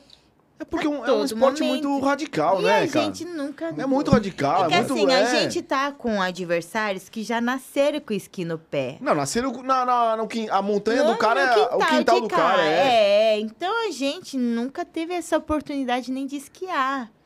Então, assim, a gente viu uma oportunidade, nossa, vamos participar de uma Olimpíada, né? Foi a, a Olimpíada mais rápida da nossa vida. Se for pensar, né? Se foram sete meses entre treinamentos Ciclo, né? e. É, Ciclo curto. foi um ciclo curtíssimo. E aí a gente teve essa competição, né? Que as duas se estrupiaram. Eu ferrei todo o meu joelho. Ela também caiu várias vezes, né? Mas assim, conseguimos a ela conseguiu a classificação primeiro para a Olimpíada, fez o, o- a somatória, né, que precisava e acabou classificando é, todo mundo. E aí, o que, que aconteceu? Aí, acho que uma semana antes de a gente embarcar para a Rússia, saiu a classificação dela, né? Então, já tava mais que. Então, eu e ela estávamos combinando de ir para Las Vegas na semana da nossa folga. Vamos para Las Vegas, vamos conhecer Las Vegas. E aí, o nosso treinador vetou. Ah, não vamos para Las. Vocês não vão para Las Vegas, vocês vão treinar, vão esquiar. E aí tá, murchou, todos os planos que a gente tinha foi por rala abaixo e aí fomos treinar. Aí fizemos o, o primeiro treino, que foi esse, né, do dia 27 de janeiro, a gente acordou super cedo. A Laís com aquela energia, sabe? E eu murcha, né? Eu com Como é que era, como é que era vocês, assim, ó, o... Tipo irmãs? Tipo irmãs, É? tipo, porque era eu e ela e ela e eu. A gente passou cada perrengue que não era perrengue Mas, chique, mas, não. mas irmão tem umas treta, né? Tinha, ó, é coisa de Treta, irmã, é, né? Porque assim, a gente viajando se conhece. A gente se conhece de piveta. E frio dá mau humor, né? ginástica. Frio dá mau humor. Mas a Laís não tinha, pra ela não tinha tempo ruim, não. Ela, ela É? colocava o fone de ouvido dela no, no- E acordava ligada no 380, cara. Eu falava, de onde você tira essa energia? Passa um pouco pra mim, porque eu não tenho. Sem contar que a cama dava choque, né? a cama dava choque. Era muito cobertor elétrico, de- aquecedor. não sei se era por conta. Acho que era a energia, né, da, da, da casa e tudo mais. Então, tipo, era. Eu acordava tomando choque, né? Tem E ela- eletricidade estática do corpo também, né? É. Você fica o tempo inteiro com Isso, borracha e aí quando você... isso, Exato. E aí era engraçado demais. Era cada berro na hora de, de acordar. E aí a gente acordou, tomamos banho e vamos pra montanha. Então, né? Vamos esquiar. Esquece Las Vegas. Então é o que sobrou pra gente. E aí fomos esquiar. A gente tava esperando a minha classificação, né? Que ia decidir nesse dia. E aí fomos esquiar, vamos lá, tudo bem. Foi, tipo, super tranquilo. Aí o treinador falou, vamos. Vamos embora, vamos. Ah, não, vamos dar a última volta. E foi a última volta que tudo aconteceu. Ele levou a gente na Double Jack, né? Que é aquela que tem o moguls e tudo mais. Você sabe qual que é o moguls? Aquele que tem a... Que os... Eles descem em Ah, velocidade tem- com é, aqueles morrinhos assim, sei. sabe? Uhum. E aí ele levou a gente nessa montanha. Falei, meu, eu com o joelho estourado, ela toda estrupiada, falei, não vai dar bom isso. Tá bom, vamos descer. Eu sei que chegou quase na metade, eu parei, né? Eu falei, meu, meu joelho tá doendo muito. Ela veio, ah, então vamos descer de ladinho assim. E ela foi. Nessa que ela foi, eu desvirei, ela já tava caída lá na árvore. Eu falei, nossa, mas pra que, que ela se jogou lá? Eu não vi. Eu não vi como é que foi, não vi. Tipo assim, a gente tava descendo. Não tava em velocidade, não tava nada. E aí, quando eu cheguei perto dela, ela tava lá com, com falta de ar e tudo mais. O treinador, que ele tava mais embaixo, ele subiu, ele já tava conversando com ela. E aí eu só lembro de ter ido descer para pedir o resgate. Fui, pedi o resgate e tal. Ela foi é, levada para o hospital, foram feitos os primeiros atendimentos lá. E quando a gente chegou, porque ela foi de helicóptero, E né? você, nessa hora? É, passei um frio, primeiramente, Você- né? você Porque, desceu- eu, você porque desceu- eu chamei o... Mas você já tinha os, é, noção do que tava acontecendo? Não, né? até mesmo porque a gente brincava muito, né? Então, assim, eu... A gente... é, eu pedi o resgate, mas... Mas por conta de, de que... hum, Eu não achei que seria nada grave. Acho que em, momento algum passou pela minha cabeça que ela... Que ela poderia ter se machucado. E nem que fosse tão grave. Nem que fosse... Aí tá.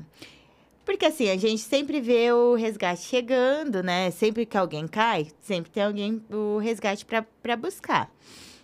E no primeiro atendimento lá que eles fizeram com ela, eu não vi o primeiro atendimento, porque como eu desci pra chamar, então eles foram até achar o local exato que ela tava, meu inglês era.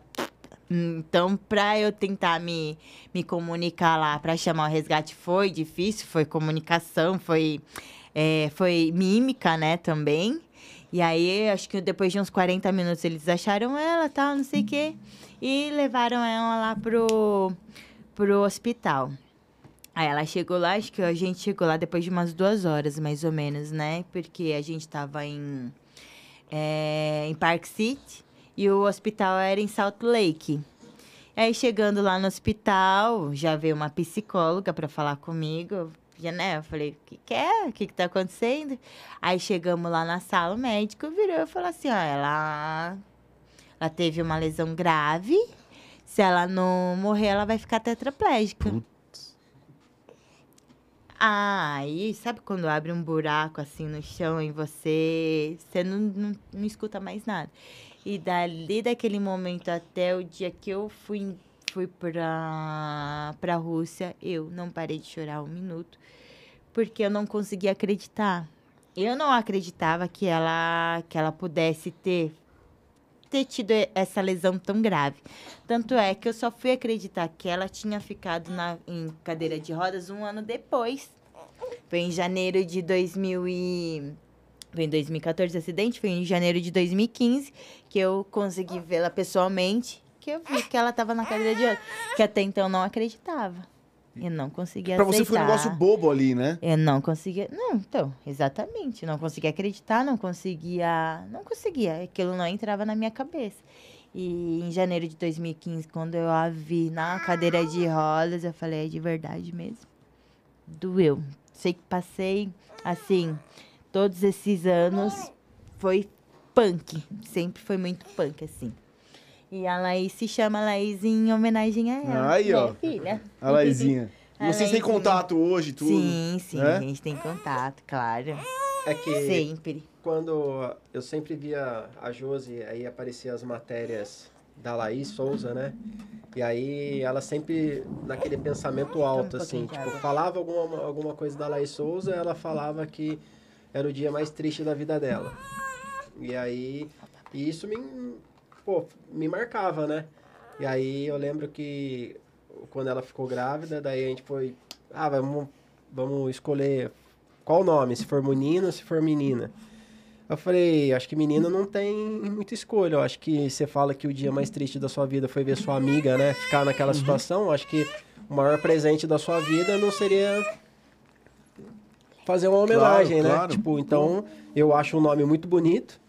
E Não, aí foi eu muito falei, legal, né, aí cara, não teve nem não se falar Objeção, não teve não, não teve foi nem outra segunda opção. Não, não, nenhum É, momento acho que é. teve nenhuma segunda opção, assim, tipo. Foi muito legal, É, né? Vocês terem colocado o tipo- nome dela. E aí, até, até hoje, vocês, vocês se encontram com a Laís, assim, de vez em quando? É? Sim, sempre no aniversário dela. Agora ela vem pra cá em novembro, a gente já tá. É, é Puxou coisa a vai. tia, puxou a tia, né? Espoleta, não né? pode, não pode, né, filha? Esse não pode mexer. E a gente sempre, quando pode, tá se encontrando. Acho que foi um- uma coisa muito ruim pra mim, foi quando ela estava nos Estados Unidos, que eu ficava agoniada de querer vê-la, de poder, né? E não conseguia ir pra lá de jeito nenhum. Aí agora aqui no Brasil já é mais tranquilo, né? Mais de boa aí. Pra lá. E, e hoje você nunca mais foi esquiar? Kiko, depois do Chile nunca mais Nunca mais esquiei. esquiou? Nunca mais. Cara, você sabe que eu tenho uma coisa muito engraçada? Eu- ah, é, nunca mais esquiei depois de lá. Da- Daquela viagem, meu, eu, eu lembro, eu, às vezes eu conto. Nós fomos pro. Nós fomos pro. E aí? É, filho, quem- quem sabe faz ao vivo. ó. Vai, só não deixa ela comer o- a espuma aí. É tudo que ela vai fazer, comer a espuminha. Deixa eu ver se tem um negocinho aqui pra você. Fala, Kiko. Não, cara, eu lembro que a gente foi pra. Primeiro dia, a gente tava em Curralco. Aí foi você, você já tinha já uma manha já no esqui, já, ali você já, tinha, né? Já tinha na marra, né? Depois daquele lance lá de Ruca, eu aprendi. Eu, É, não, você chegou já tipo uma esquiando bem. Aí o primeiro dia, a galera. A galera quis fazer uma, uma descida por fora da pista, você lembra? Aham. Subiu todo mundo no topo. E aí eu falei, cara, vou junto, né? e aí eu. Eu, eu fui junto e tal. Aí, cara, chegou lá no topo. Eu ainda meio cabação. Subi com a galera. Só que todo mundo ali, cara. Todo mundo já meio que já pro, né? É. né? E eu fui, cara. Tu tava de snow, Eu tava não de novo. Aí foi você, foi o Luiz, foi todo mundo e foi passando. E eu, a gente do outro lado da montanha, fora das pistas. E eu ali. Cara, fui embora todo mundo. Comecei a descer. Chegou, chegou na metade do Cadê o caminho, Kiko? cara. Você lembra disso? Todo mundo foi embora. Aí eu, eu tava de um lado, tinha um dois lados, um direito e um esquerdo. E uma vala. Cara, eu caí na vala. Eu fui parar na vala, era um paredão. E embaixo você via o, bran o azul do branco. Eu fiquei preso 10 minutos, cara, numa parede, agarrado, com o isão no pé, tremendo, até começar, cara, a voltar a, a perder o medo pra eu tentar sair dali, cara. Que eu, Porque tinha mesmo, né? Você lembra? Tinha um, Tinha- era um- era um vale, era um vale, né? era um abismo. E aí eu, cara, o que, que, eu vi- que, que eu, que que eu vou fazer pra sair daqui? Aí eu, a- é óbvio, né, cara, o medo tomou conta. Quando passou tudo, eu consegui, tipo, ir deslizando. E aí a- os caras começaram a me zoar lá no, no, no hotel de lá. O Juan, o Lagatija. o Lagatija. Vocês lembram? Cara, foi demais, bicho. Foi. E que, é, esses negócios da... Acabou, papai. Ela quer falar alguma coisa. Ela quer papar, coitadinha. Cê- ah, ó, bom, agora eu vou fazer umas perguntinhas aqui da galera que tá mandando. Gente, aproveitando quem tiver aí no, no- na, na nossa live, é, por favor, é, se inscreva no canal, ajuda a gente um pouquinho. E. Quer mais uma cerveja, Tiagão? Não, não. senão- Não mesmo?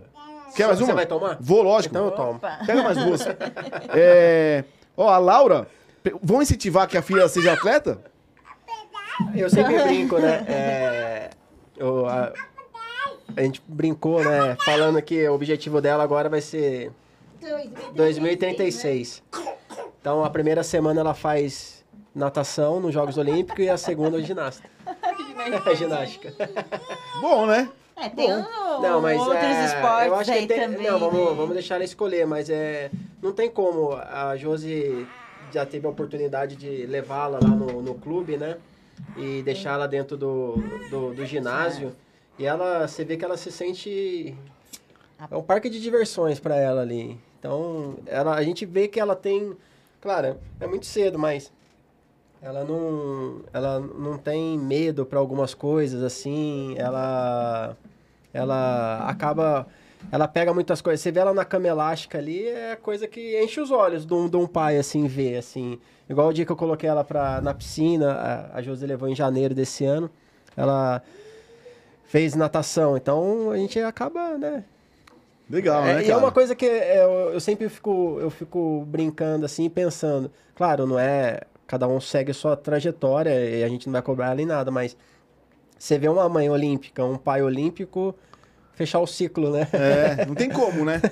Meio que não Eu tem como é, não e ser, né? Era a coisa que eu sempre pensava quando eu tava nos jogos, era algo que vinha em mente, assim, falei, pô, hoje eu sou olímpico, é, e, e quantas vezes nas, na escola, né, que você tá na, na escola, chega em Jogos Olímpicos, fala pra você fazer, vamos dizer assim, conta um- faz um texto o que é Jogos Olímpicos pra você, o que é esporte pra você, o que, que você mais gosta, e tipo, você vê a sua filha, né, poder falar, vou falar da minha mamãe, vou falar do, do meu É. papai. Pô, ó, a é, história dela é só é, isso, né? Exato. Só aí- tive uma mãe e um pai. É, exato.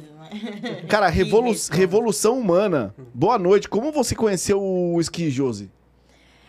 É, foi como a gente comentou, né? Tava na ginástica e aí é, a CBDN entrou em contato lá pedindo algumas atletas, porque até mesmo se a gente for ver a fase de transição da, da ginástica para o esqui, se você for pegar o histórico de muitos atletas do esqui, a maioria é ginasta, saltador de trampolim e tudo mais. Então, eles estudaram isso para ter mais facilidade, né?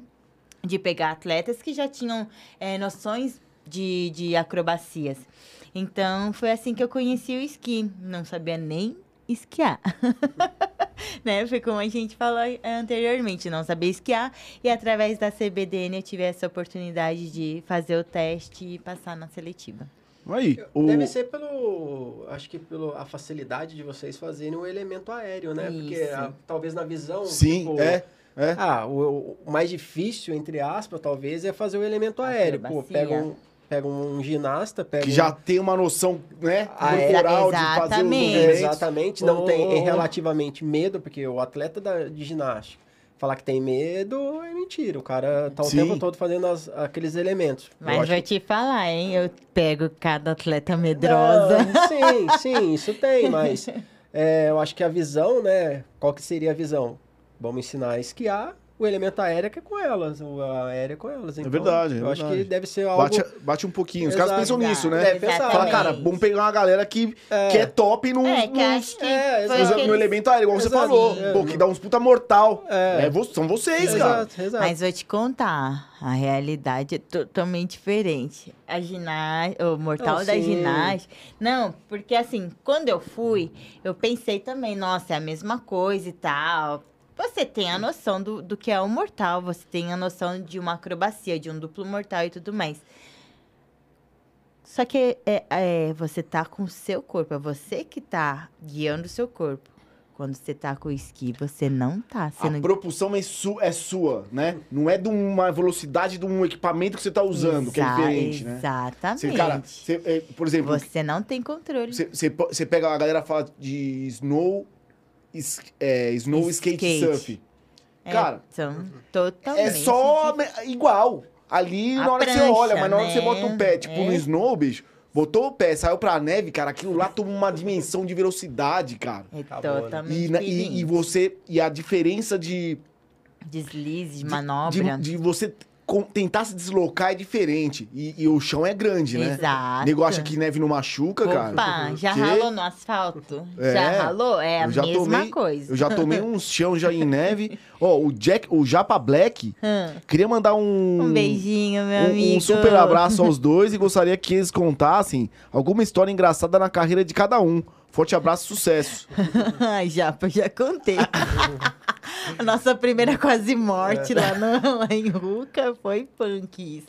Sem contar o frio, né? Frio de 42 graus batendo no bumbum ali. Nossa.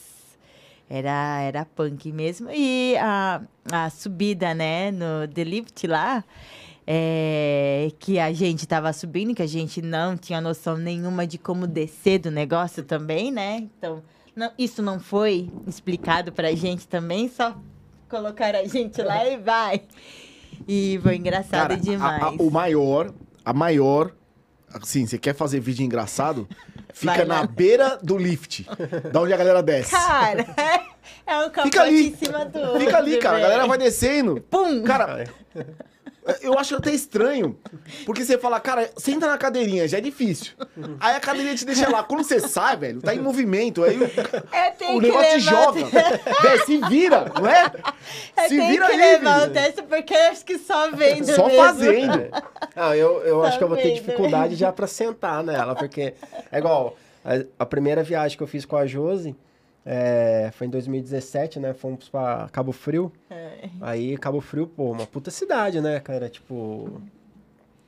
E aí, uns putas lugares lá, vamos em tal lugar, tal lugar. Daí eu falei, caracas, olha que bonita aqui ela. Bonita, né? Vou tirar uma foto. Eu falei, vamos lá. Vamos lá, tira a foto. Não, ela queria fazer parada de mão na ponta da pedra. Eu falei, pra que quer chegar na ponta da pedra? Tira daqui. ó, Não a- dá, é, a- o legal a mesmo. visão, é- já, o, o lugar já é bonito por natureza. Não precisa ir lá na ponta. Não, tem que ir lá. Aí eu ia lá. A essência, né? Tipo, sabe? É, aí é eu já naquela. E a essência é a, dos, a essência dos dois, né? Um de é. cuidar e outro de ele fazer. ela não, É agora, pega. E eu, tira, vai, sai daí, sai daqui, vai. Já, já deu, já deu, já deu. Ela, não, não, não ficou boa, faz de novo. Falei, não, tá bom. Já, agora vamos os dois, vamos colocar aqui pra tirar automático os dois juntos. Falei, não, não, não. vamos- Vai você Vai você sozinho. sozinho, eu tiro, eu tiro a foto. E você, Thiago, qual que é uma, das histórias mais engraçadas, assim, inusitadas sua? Eu acho que a primeira, assim, é, foi engra... a- Agora. é- Hã? Atribuir. Ah, tem. É, é que essa eu já tava no estado, dentro dos Estados Unidos. Aí. Mas tem essa. é, a primeira viagem é, minha, aí para os Estados Unidos. E aí você, a fisioterapia você leva todos os materiais, né? Então. Era um treinamento em Flagstaff, no Arizona. E aí. Eu lembro que nessa teve várias histórias. É, Engraçado. Acho que por ter sido a primeira, é, com a equipe principal, já tinha ido para Singapura com a equipe júnior. Aí chegamos no aeroporto de Dallas, aí eu tava com as duas malas, mais a maca no carrinho assim. Aí aquela cena de filme, sabe? Abre uma porta e sai aquele verdadeiro policial americano, sabe? O xerife. Aponta assim, tipo, olha. O cara sabe que você não fala inglês, né? Ele já olha pra sua cara e fala, aquele ali não sabe falar inglês, eu vou dar um aperto nele agora. Aí ele só apontou e me chamou. Aí eu falei, caraca. Aí o preparador físico, o Ricardo Filipim, tava atrás, falou, ele não fala inglês. Aí o cara meio que. Posso falar um palavrão? Pode, que, claro, que é Foda-se. Vem você sozinho. Aí eu fui, né? Cara, aí ele. Eu acho que alguém já cantou a bola, tá ligado? Falou, ó, é aquela mala que tem as paradas da fisioterapia. Aí ele coloquei a maca do lado, coloquei a, a minha mala de roupa do outro, ele mandou abrir a, a malinha preta. Eu abri, cara, era só material de fisioterapia. Aí ele pegou, ele olhava assim, aquele. Aquele puta xerifão, tá ligado? Com aquela cara de soldado americano, sabe? Bigode, sei que lá. Eu falei, caracas, mano. Eu suava frio, mão suando, sei o quê. Aí ele pegava o aparelho assim, olhava. É. Aí de repente ele pegou o, o- aquele gel do ultrassom, sabe? Aí ele pegava assim, colocava, falei, cara, você preso aqui. Ele vai achar alguma coisa, esses pontinhos do gel aqui, ele vai falar que é alguma coisa. Aí ele colocava. Aí de repente ele tirou, era um, um suporte, aquela cinta de suspensão do crosscore para você fazer o exercício, um TRX.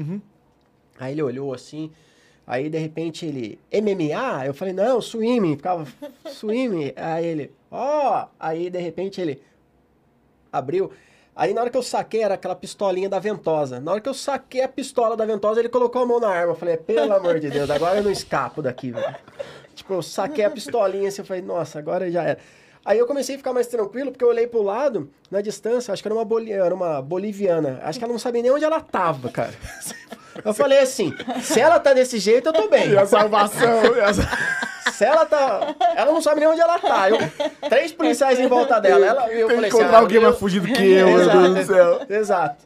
Aí, beleza. Aí o cara entregou o passaporte e me mandou embora. Aí eu, na hora que eu saí, eu já saí catando, tipo, aí a mala tava bonitinha, né? Imagina, você pega um cara que é totalmente metódico com as coisas, mala tudo revirada, eu só tranquei e saí correndo.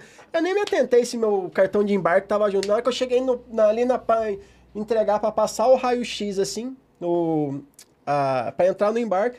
Cadê meu cartão de embarque? O policial segurou lá, ele só entregou meu Puta, passaporte. cara. Aí eu voltei correndo com, com o preparador físico. Voltamos correndo, só que você não pode voltar, né? Pro, pra aquele lugar que você tava. Na hora que nós voltamos, já tinha dois policiais que, tipo, falando que não podia passar. Aí eu falei, caraca, minha primeira Vou convocação, primeira convocação com a seleção principal, olha o trabalho que eu tô dando. Aí, do lado tava a cabine da, da, da, via, da, da companhia aérea, daí os caras emitiram um, um segundo cartão de embarque, e aí saímos correndo. Aí na hora que nós saímos correndo assim, os caras, corre, corre, vai perder o avião, corre, vai perder o avião. Hora que nós chegamos no, na, No no, gate? no gate, no, no portão de embarque, já tinha oito atletas. Perdemos o voo. Falei, caraca, só falta falar que a culpa é minha. Aí, mas eh, o que aconteceu? Naquele momento, eles pegaram todas as malas dos, dos brasileiros e começaram a revistar, porque atleta leva suplemento, daí leva aquele suplemento com pó, leva em saquinho, Sim, então sim. foi... E aí a gente acabou perdendo o voo, mas daí eu falei, caraca, mas esse foi um... Mas todos tinham, né? Todos, não foi por, por minha culpa não, mas foi algo que... Pô, mas- hoje, hoje eu não levo mais ultrassom, por causa do gel, por causa desses problemas, então você E- vai e- aprendendo. Isso nos Estados Unidos, né, cara? Isso nos Estados Os Unidos. caras são chatão, né? não, bicho? não, eles são... Pô, Eles cara, são- eu, eu, eu tomei uma. Eu, eu tive. Passei umas no. Acho que a última, a última vez que eu fui para os Estados Unidos, eu não fui barrado. Eu acho que de umas quatro, cinco vezes que eu fui, as quatro eu fui pra salinha. É. E ficava assim, rezando pra ter um pior que eu. Exato. Entra um, pelo... sabe por quê, cara?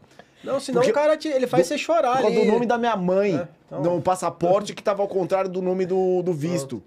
Era tipo, Vilma Maria D e Vilma D, Ma... Sabe, o D antes do Maria, o antes do... Um tava D, um D. Então toda vez que eu fui, cara, o cara, vem, primeira vez eu gelei, velho. Tava em Nova York, o cara, vamos pra salinha, eu falei, puta. Cara, mesmo esquema. Tendo que fazer conexão pra pegar outro É. voo. Falei, puta, cara. Aí salinha. Aí o cara. "Ah, Speak in English? Ele, ok, ok. Wait, wait. Aí eu falei, cara, aí eu vi o, o Cucaracha já. Falei, beleza, velho. Putz, beleza. Ah, cara, a primeira coisa que eu vi já um Cucaracha assim, ó, do lado. O- o- também, né? Nós. É. Nós, né? É, o. Cucaracha é nós. Aí, aí o cara falou assim. Abra, é, speak in English. O cara, eu acho que o cara morava lá, né, tal. Dele pediu pro cara esperar. Já veio um cara falando espanhol. Abre lá a maleta. Aí abre a maleta, começou a, a, a fuçar na mala do cara e eu do lado ali esperando minha vez. Falei, puta, cara, e ali só passa os pior, né? É. Tipo, pior não, quem é pego tá na salinha. E todo mundo me esperando pra eu pegar o próximo voo. Também na mesma situação, só que eu, pô, eu sou muito pior, né? É. Você tá numa delegação, velho. Eu, eu não, tava com uma galera. Eu falei, putz, bicho. Aí passa o cara, aí o cara começou a tirar. Bicho, o cara abriu a mala do cara, abriu o computador, Passou. abriu o computador do cara e começou a ver o que o cara tinha. Ele sacou que o cara morava lá pelas fotos, velho. Começou. E aí, tipo, ah, espera, aí foi lá, eu e eu. Você Aí espera, ele, mas... não, é, você espera. Aí, cara, eu fui lá, não, o nome da mãe, ah, beleza, putz. Aí depois eu fui de novo, ai, o nome da mãe. Aí a última viagem que a gente foi, aí nós fizemos, nós fomos pro Alasca, velho. Aí o. Ela tem um passaporte italiano. E eu, passaporte com karate. Aí, cara, esperando o cucarachão, ela já na fila do italiano, vazaire, eu no cucaracha, eu falei, beleza. Aí o cara me, pum, me, me prende. E aí? O que você tá fazendo no Alasca, velho? O que que você vai fazer no Alasca? Janeiro, é, tipo, 40 graus, 35 graus no Brasil, você vai vir pra um lugar que tá menos 40, velho. O que você vai fazer? Alasca é terra de ninguém, né? Sim. Também, cara, essa pegada. E me entrevistou, aí foi lá buscar hotel, porra. Aí a última vez o cara falou, ó, passa direto. Eu falei, opa, beleza, Vai, agora eu não tá queria. e- né? é uma situação que você fica assim, se o cara apertar muito, você fala, eu sou culpado, cara. Eu sou Cara, culpado. Isso é minha é, culpa de porra, qualquer coisa. você não- Só Porque o cara, você liberar assim, tipo, de- já- né? já- o cara vai te pressionando até a hora que você fala, cara, meu, tipo, vai achar. Eu não tipo, fiz, mas... Não, mas não- tudo bem, sou eu mesmo, É, velho. sou eu É, mesmo, é isso que eu queria Tipo, ouvir? é. Então, beleza. Tá bom, pronto. É, mas, e- mas, é, os caras são foda, Não, né? cara, você fica, você, você se sente. Você fica cara, até você é impotente, medo, você né? fica, fica Hoje as pessoas falam assim, você- né? quando os caras falam assim, é, vai pra onde? Vai, training camp. Eu torço pra não ser os Estados Unidos. Não, cara, demais. É. Lá não, lá eu torço pra ser em Portugal. Quer dominar a língua. Ah, bom demais. Pelo amor de Deus, velho. Quer dominar a língua. Mas, agora- boa. mas dá uma É, saudadezinha de viajar, né? né, amor? É, não dá? Vocês então, pô, que viajaram pouco. Mas até deve ser um animal, velho. Vou falar, eu invejo, velho. Eu sou um cara que curto esporte. Invejo muito. É muito Ó, gostoso. Revolução Humana mandando um abraço pra vocês. É, Painho, Jefferson Azevedo, parabéns ao casal pela determinação a todo empenho nesse universo competitivo. É um orgulho enorme saber profissionais de todas as modalidades inte- interagindo em busca da harmonia e sucesso. Ó, meu pai fala bem, né? Meu pai Legal. é, é bom ouvir toda essa experiência, mais diversos desafios enfrentarem. Palmeirense de verdade. Tiveram mais meninas com vocês, Josi? Na, no esqui, É? no, no momento do acidente, a, a primeira convocação foi somente eu e a Laís.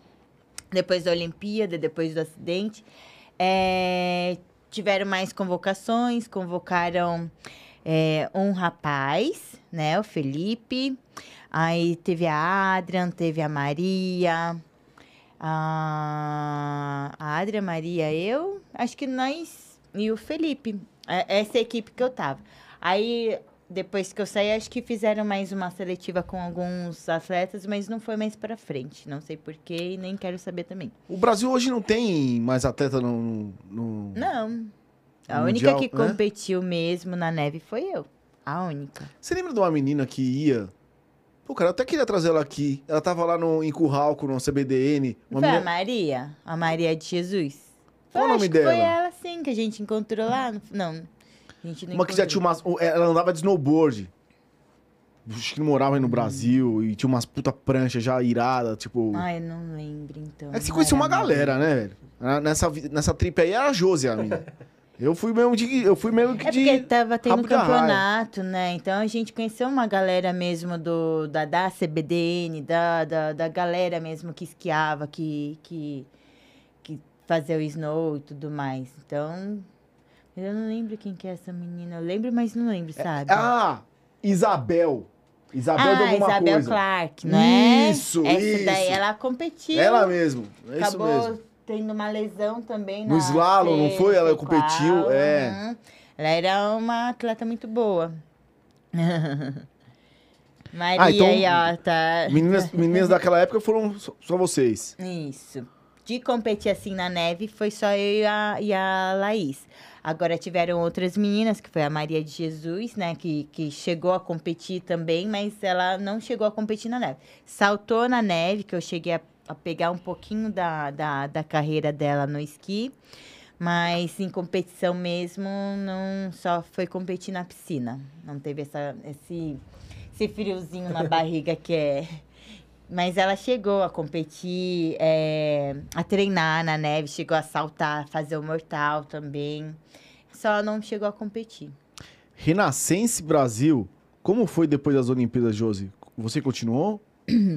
Eu continuei, a Olimpíada foi em 2014, então continuei até 2016, que foi onde é, te- selecionamos a Maria e mais outra, a, a Adrian, o Felipe.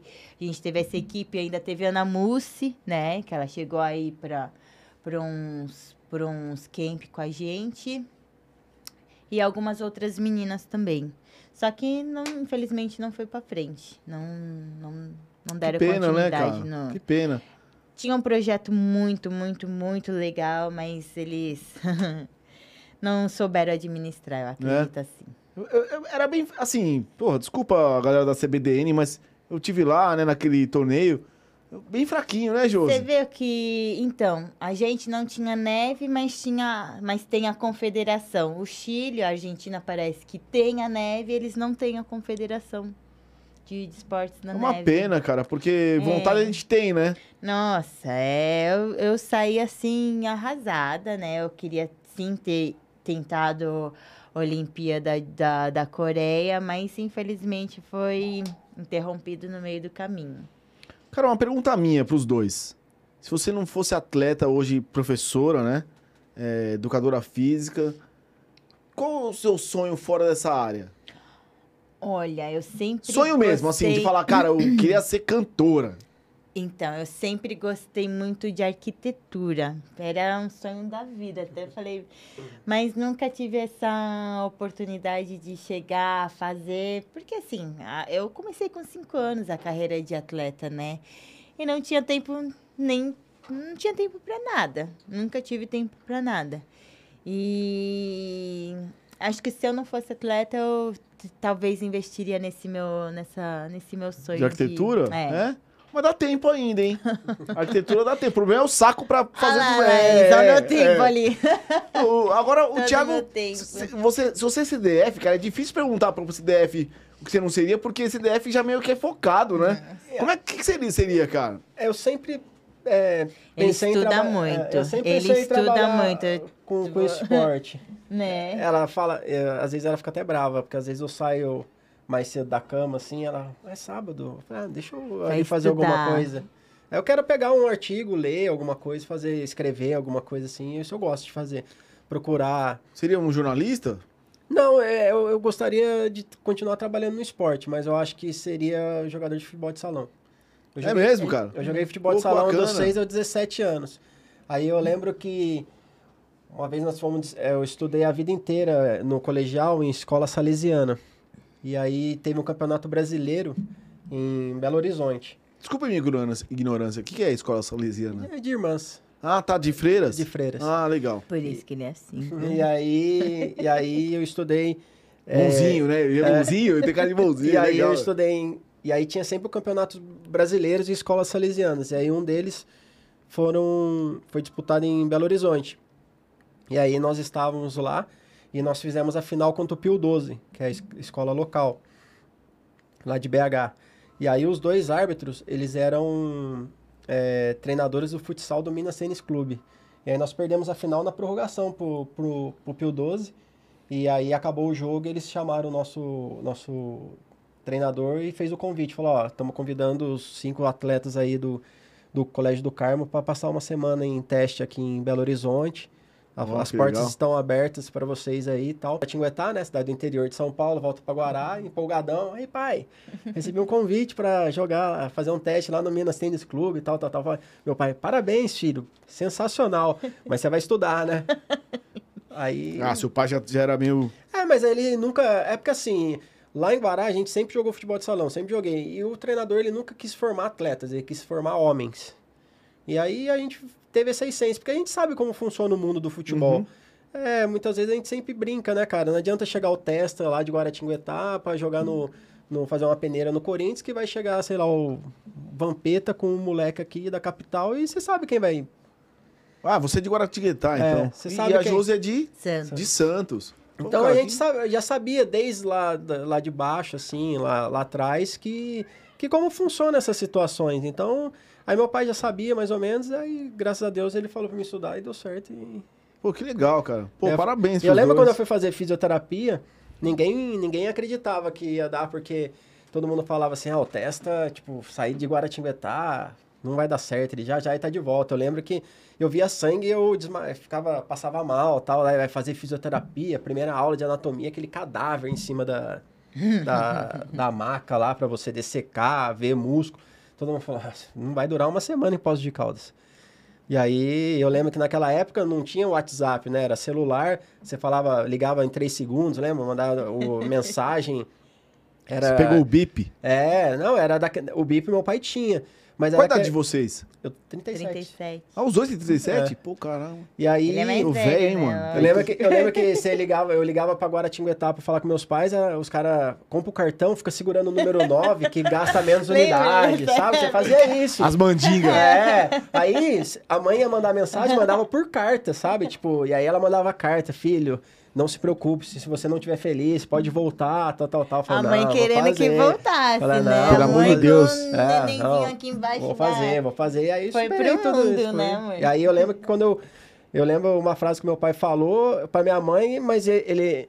Ele não, ele não sabia que eu tava ouvindo, mas ele falou assim, ó, tô deixando o Tessa aqui, nunca mais ele volta pra casa. E é realmente... Caramba, mais cara. voltou. Você voou, da os dois voaram. É, Os Foi. dois voaram alto, cara. A Josi literalmente, né? Porra.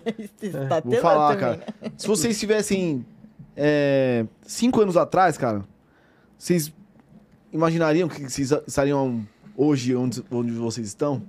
aqui que bairro que é? Aqui é a Vila Madalena. Eu estaria Ah, na Vila Madalena. ainda.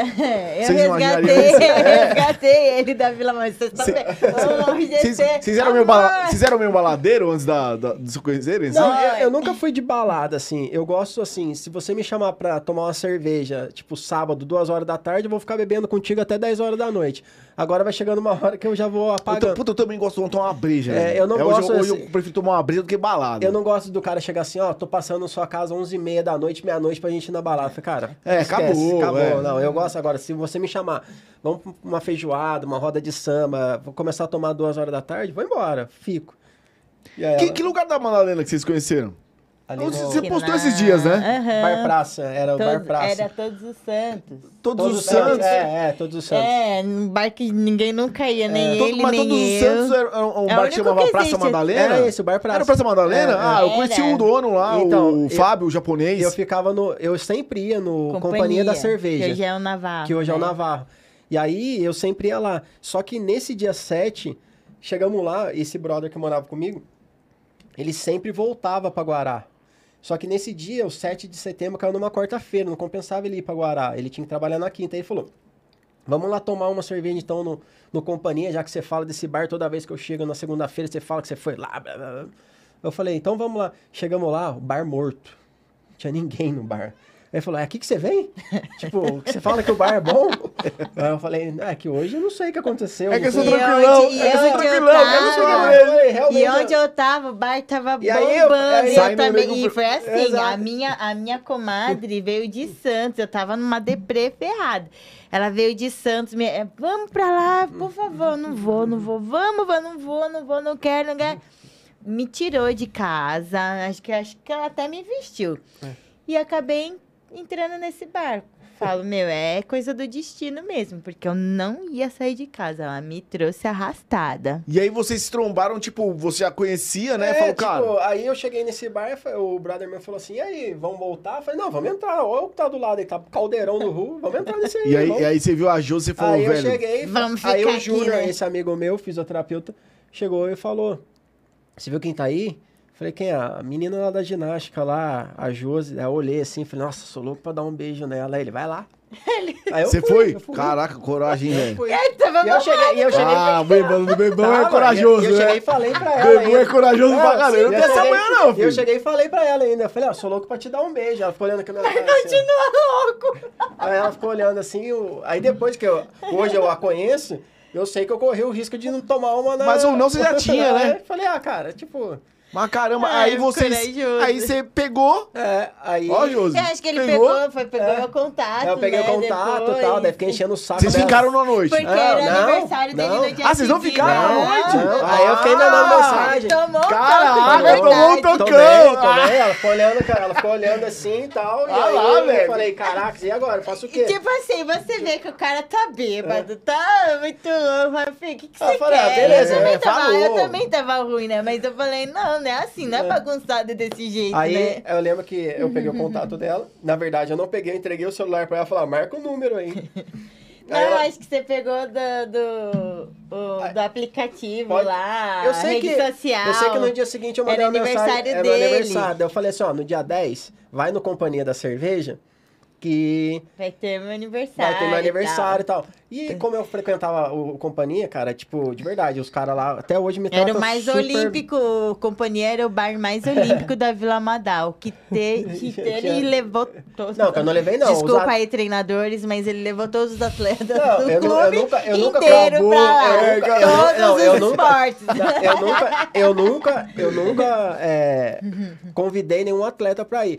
Só que nós chegávamos no setor da fisioterapia de segunda-feira, os caras, e aí, o que, que você fez final de semana? Porra, eu e o Júnior fomos na Vila Madalena, fizemos isso, isso, isso. Pô, o bar tava animal, um rola de samba, os caras. E aí Beleza. foi, E né? a galera, tipo, ó, sábado é bacana lá, e começava, os caras começavam a encontrar a gente lá. Eu não, não chamei ninguém, eu falei que o bar é bom. E aí, quando foi meu aniversário, eu cheguei pros caras e falei, meu aniversário, os caras, vai fazer aqui. Eu falei, não, cara, vai fazer aqui, ó, a casa vai te dar isso, isso, isso. Eu falei, então beleza. Eu falei, galera, meu aniversário dia 10, eh, meu aniversário é dia 8 de setembro. Eu falei, é, dia sábado, era dia Vai 10, era um sábado. no sábado, falei, vou comemorar né? no sábado. Quem quiser, e o cara vai fazer desconto aí pra galera, vocês estão todos convidados. Aí A galera colou lá e aí nada dela chegar, porque é sempre Acho atrasado. que era, começava meio-dia, Meio-dia. mais ou menos. Ela apareceu lá sete e meia, oito horas da... Ele ficou me mandando mensagem Cara. que desde a hora que ele acordou até a hora de eu aparecer lá. Ah, Eu vou, daqui a pouco eu vou. Acho que era duas horas da tarde, tava, eu tava indo pra Santos. Eu ia pra Santos. Sua família é de lá. É, eu falei, não, eu falei que eu ia. Aí liguei pra uma amiga minha, falei, ele tá me enchendo o saco de. Vamos lá, vai, pra gente não fazer desfeito e tal. Aí foi. Aí já era, né? Aí já, foi, a armadilha né? tava pronta. já Já, tá, era. não Thiagão. sei que, Aí- que, Ei, que, que Lá tava jogando em casa, né? Lá tava jogando em casa. É, falou, falou. Aí no final das contas foi, né? Aí foi. Que Aí legal, foi cara. bacana. Foi assim. Aí a gente começou... Hoje fazem cinco anos do nosso primeiro beijo, né, É, amor? Dia exato. 10. Hoje? É, Pô, é, hoje é parabéns, dia 10, cara. Hoje é dia viu? 10. Nossa, E aí foi. E aí foi, aí depois a gente ficava se encontrando no clube, assim, tipo, ah, vamos tomar um café. Ela não gostava de café. Eu falava, vamos no quinto andar tomar um café. Ela não gosta de café. Falei, então Só vamos no quinto andar. toco. Falei, então vamos no quinto andar. Chatou, hein, velho? tipo, Chatou, não. sei. pô, Você tem que, não, tem que ser. Ainda bem, né, velho? É, Mas eu não sei insistente. como é insistente, por É. isso que deu certo, É, né? né, mas tem isso também, né, cara? Fica o cara- Exato. Foi graça, foi... Aciona o instinto do Foi, tigre, né? né? Não, tipo, você fala, foi, velho, agora- foi legal porque ele foi comendo pelas beiradas. Eu tava irredutível, eu não queria É. mais relacionamento com ninguém, não queria, ele tava fechada mesmo. E aí ele foi comendo pelas beiradas. Não sei se isso ele já fazia com todas, né? Ah, não, mas ter paciência assim, cara, tem que ter. E e aí ela, de repente, ela sabia que eu gostava de, de futebol, sou santista fanático, e aí ela, sou santista também. Pô, Gosta de ir no- casa, né? gosta de ir no estádio, gosta de tomar cerveja, gosta de pagode. Eu falei, quero procurar mais o quê? Aí chega em janeiro, ela. Vou desfilar na Águia de Ouro. Eu falei, cara, eu adoro escola de samba, azul e branca Cresceu, ainda. Eu falei, cresceu ah, de eu samba. falei, ah, Foi, cara, foi já animal, era. é, Deu lógico. jogo assim no teu colo, né, amor? É, não, vai, não, tá tudo certo, né? Não, mas aí eu Isso é falo muito que, legal, é, né? que é destino. a É gente destino acha que mesmo. não, mas É. acho que existe muito disso. E Não, tanto é que cinco anos já tem uma afinidade. Ela tem quantos anos? Um e meio. Um e meio. Pô, aí, cara. Que legal, viu, cara? Pô, parabéns pros É, dois. tá. Obrigada. De verdade, cara. E pra quem não conhece, quem quiser dar uma visitada no Instagram da Josi, é Josi, ECP11. JosiECP11, tá aí na tela, arroba JosiECP11. E do Thiago é Thiago, underline testa. Isso. Pode entrar lá no Instagram dele, quem vai acionar hoje, a acessar hoje ou nos próximos dias aí, que a galera começa a clicar. Dá uma entradinha lá, conhece a história um pouquinho dos dois, cara. Cara, sabe o que eu curto muito? É, pô, acho que todo mundo, né? Bicho, os uniformes da, das, dos, É, do- da- da- dos atletas, né, É. velho? É Puta, esse animal. Esse aqui Esse é- é aquele trecho do Esse aqui Japão. eu, eu me que presenteei lá. Eu É. falei assim, é porque a gente acaba lembrando dos outros. Aí, isso aqui eu falei, um amigo meu, o Natan, que tava junto, falou: testa, vamos levar. Aí ele pegou uma e eu falei, cara, eu vou levar, vamos me presentear. Isso aqui é uma camisa da. Ela é, é um tecido que eles fizeram, é reciclado, tal, tal, tal, e é uma camisa meio que oficial dos jogos. Aí eu falei, ah, vou me presentear com É, eu, vi, camisa. eu vi o japonês, o. Nori? Não. Não, o. Do surf, cara. Teve o, Esqueci o nome Teve dele. um repórter da Globo. O que bateu no Medina, que foi sacanagem. Não, foi sacanagem, velho. ah, pelo amor de Não Deus. tem né? sacanagem, tem. cara. Esses negócios. Sabe o que acontece? A gente tem que separar um pouco de brasileiro, É. velho. Acabou, Ah, acabou, velho. Você Foram- viu que o Não. 360 aqui, o Medina. Ô, Tá, ó, a- pra quem não sabe, esse furacão que tá lá fora é a filha deles. Ela tá já acabando. É, é, assim, tem, tem um. Você quer manjar mais de surf, né? É, e tudo cara, mais, eu, ah, vou falar, cara. É que é sub- tudo que é subjetivo, eu acho que é, é, é assim, é diferente, vamos dizer assim, sei lá, de uma natação que o cara bateu na frente, bateu na frente, ele atletismo bateu, agora você pega Cê- ginástica, Depende você da pega nota do árbitro, do árbitro, né? cara, é muito subjetivo, cara. E aí, eu acho que não é só o cenário atleta, eu acho que é o, é o contexto todo. Sim, o cara sim. vê você como um todo, sabe? Tipo, se o cara já tá predisposto, me desculpa o termo, a te ferrar, ele vai te ferrar. É, né? Sabe? Eu acho que o cara já vai na. Teve um lance na natação agora, não teve do brasileiro? Que saiu antes e queimou, meio que queimou a largada ali, não Foi teve? na, no revezamento 4 Foi por o 100 revezamento, é isso. Foi a troca do, do Costa pro peito entre o Guido e o Felipe Lima. Teve. é, mas foi coisa de 008, sabe? Menos 008. É, mas no- na câmera lenta na TV mostrou É, que ele saiu um pouquinho. Ele saiu um pouco antes, É. entendeu? Então, é, é, é coisas que. É, não tem como voltar. É um erro. E do japonês com o Medina, foi a mesma mano- manobra praticamente, Sim. né?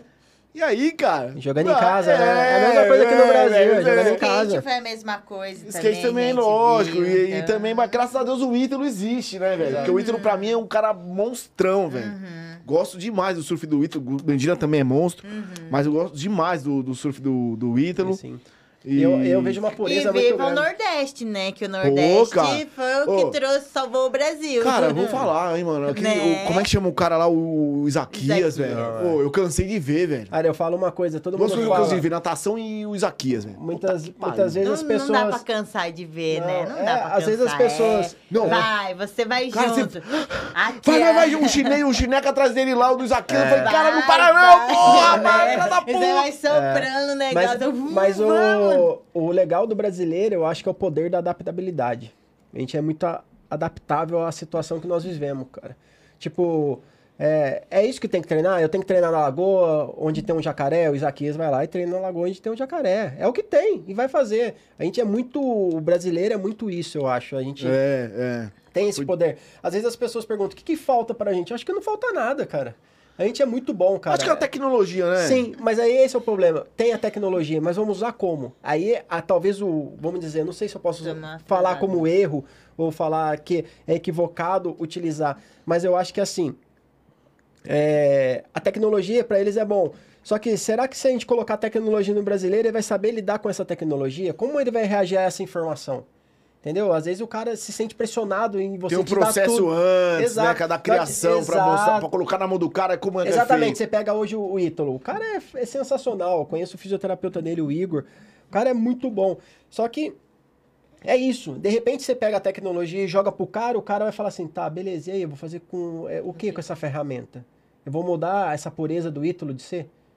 Você dá essa informação pro cara, entendeu? Em, em relação aos demais, os outros países, os caras já nascem com isso. Nasce, o- às vezes os caras nascem robotizados. Pode ver, o cara é, é aquilo ali. O brasileiro é, é- Então, eu acho que a gente tem que ser treinável em relação a isso, entendeu? Se você vai dar uma informação, você tem que treinar essa informação. Você tem que fazer do cara ele ser treinável. Você pega hoje, hoje os brasileiros no surf, eles estão se tornando atleta. Ou eles são Sim, atletas Sim, é. atletas, eles fazem trabalho funcional, eles têm uma equipe interdisciplinar em torno deles. Hoje os caras metem esses aéreos porque eles são atletas. Sim. É, não é mais o surfista. Imagina se o Kelly, o, se o Kelly Kelly tivesse toda essa estrutura há 30 anos atrás. Ele ia ser. É que o Kelly não é daqui, né, cara? Sim, mas aí o que Tô- acontece? Tô achando Ele- que o Kelly é de outro. de- É. Depois de Marte ali. Exa- E ele, e ele, assim, ele é o raiz. É, É. o surf raiz, pode É. ver. Ele é o raiz. Porque você não vê ele fazer aéreo, mas ele é o cara. É. Ele é o cara. Mas porque ele- a mas já- época dele Mas já era... existiam uns caras ali, né, velho? Sim. Americano é foda. Exato. Os caras já, já tinham já uma estrutura já. Exato, exato. Brasileiro não, foi conhecer, eu acho que a estrutura mesmo do atleta, Atleta, agora. Exato, agora, exato. E aí, né? É, que que agora que o. Medina com Medina, que os caras começaram, ó, vai pra fora, velho, leva esses caras, põe um fisioterapeuta e um trabalho um funcional. físico, é. Pode ver, o trabalho funcional que mostra o Medina em cima da bola, fazendo os trabalhos agachamento. É, uma coisa... Hoje você vê todo mundo, o Neymar, né, cara? Eu conheço o físio do Neymar, cara, o Rafael. O Rafael. Eu, eu conheço ele assim pessoalmente. Ele tem o Neymar, ele tem o Rafael, ele tem o Rosa, o Rosa, preparador que isso. fica com, com ele. Cara, isso eu vejo muito que é investimento, não é gasto. Não, é investimento. É investimento. Investimento. Às vezes o cara pode ver como um gasto. Ah, eu gasto com fisioterapeuta, eu gasto com preparador físico, eu gasto com psicólogo. Não, eu invisto em fisioterapeuta, eu invisto em psicólogo, eu invisto em nutricionista. E deu no que deu, né, cara? Exato, o resultado vem, não é, é, não é curto prazo. O resultado vem um ciclo olímpico. O cara não vai ganhar medalha em Paris começando a treinar em 24, ele vai agora. Sim. Ou já começou a treinar.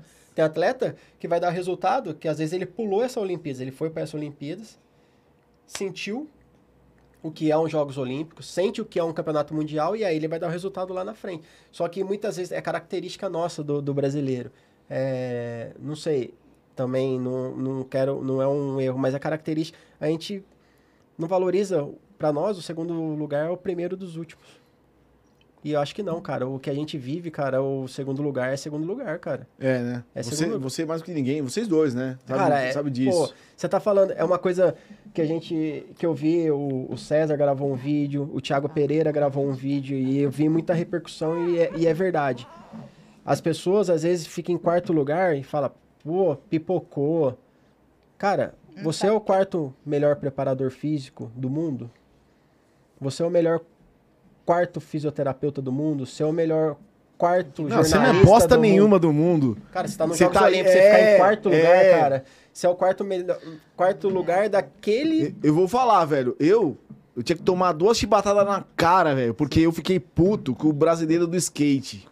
A Laura lembra, ela, ela ainda O cara ela, pensa- skate? Não, ela pensa assim ainda. Ela falou, pô, cara, prata. Eu fiquei puto com. Qual o nome dele? O cara do skate, o. Do, o do parque. Que jogou o, o skate que... O menino que. que não. O, o do, o do Prata, cara. Como é que ele chama mesmo? O Pedro Barros. Sim, Eu esperava, eu esperava que o Pedro Barros fosse levar o ouro. sim, Aí acho que ele levou a prata. sim. Aí eu fiquei puto, velho. Depois eu fiquei pensando, falei, porra, velho. Né? É, é que assim, é a, a forma que, que a gente acaba lidando com, com os resultados. É, eu acho que tudo isso é um aprendizado, de verdade. Eu vejo muito que é cultural também do brasileiro, que eu acho que a gente tem que parar um pouco de viver isso. Parece que pro brasileiro ganhar alguma coisa, cara, tem que ser sofrido. É, né? Já parou pra pensar? É, já. Se eu chegar pra É. você e falar assim agora, Copa de 94. falar aqui, se eu chegar pra, pra você e falar assim, qual o maior medalhista brasileiro nos Jogos Olímpicos? Ou outra pergunta, para não cita três medalhistas olímpicos do Brasil, Medalhista. tirando agora Tóquio, ou as outras. Eu, eu citaria o Cielo, citaria o Isaquias Sim. e citaria. Ah, Cielo, Isaquias, o cara do cavalo. O O Rodrigo Pessoa. Rodrigo Pessoa. Sensacional. As pessoas que você citou é muitas vezes diferente das pessoas que a maioria citam. As pessoas muitas vezes citam aquele cara que tem que passar por problema. Já percebeu? Já, pra valorizar um resultado Aham, no Brasil, Sim, é. O cara, pô, esse cara, ele.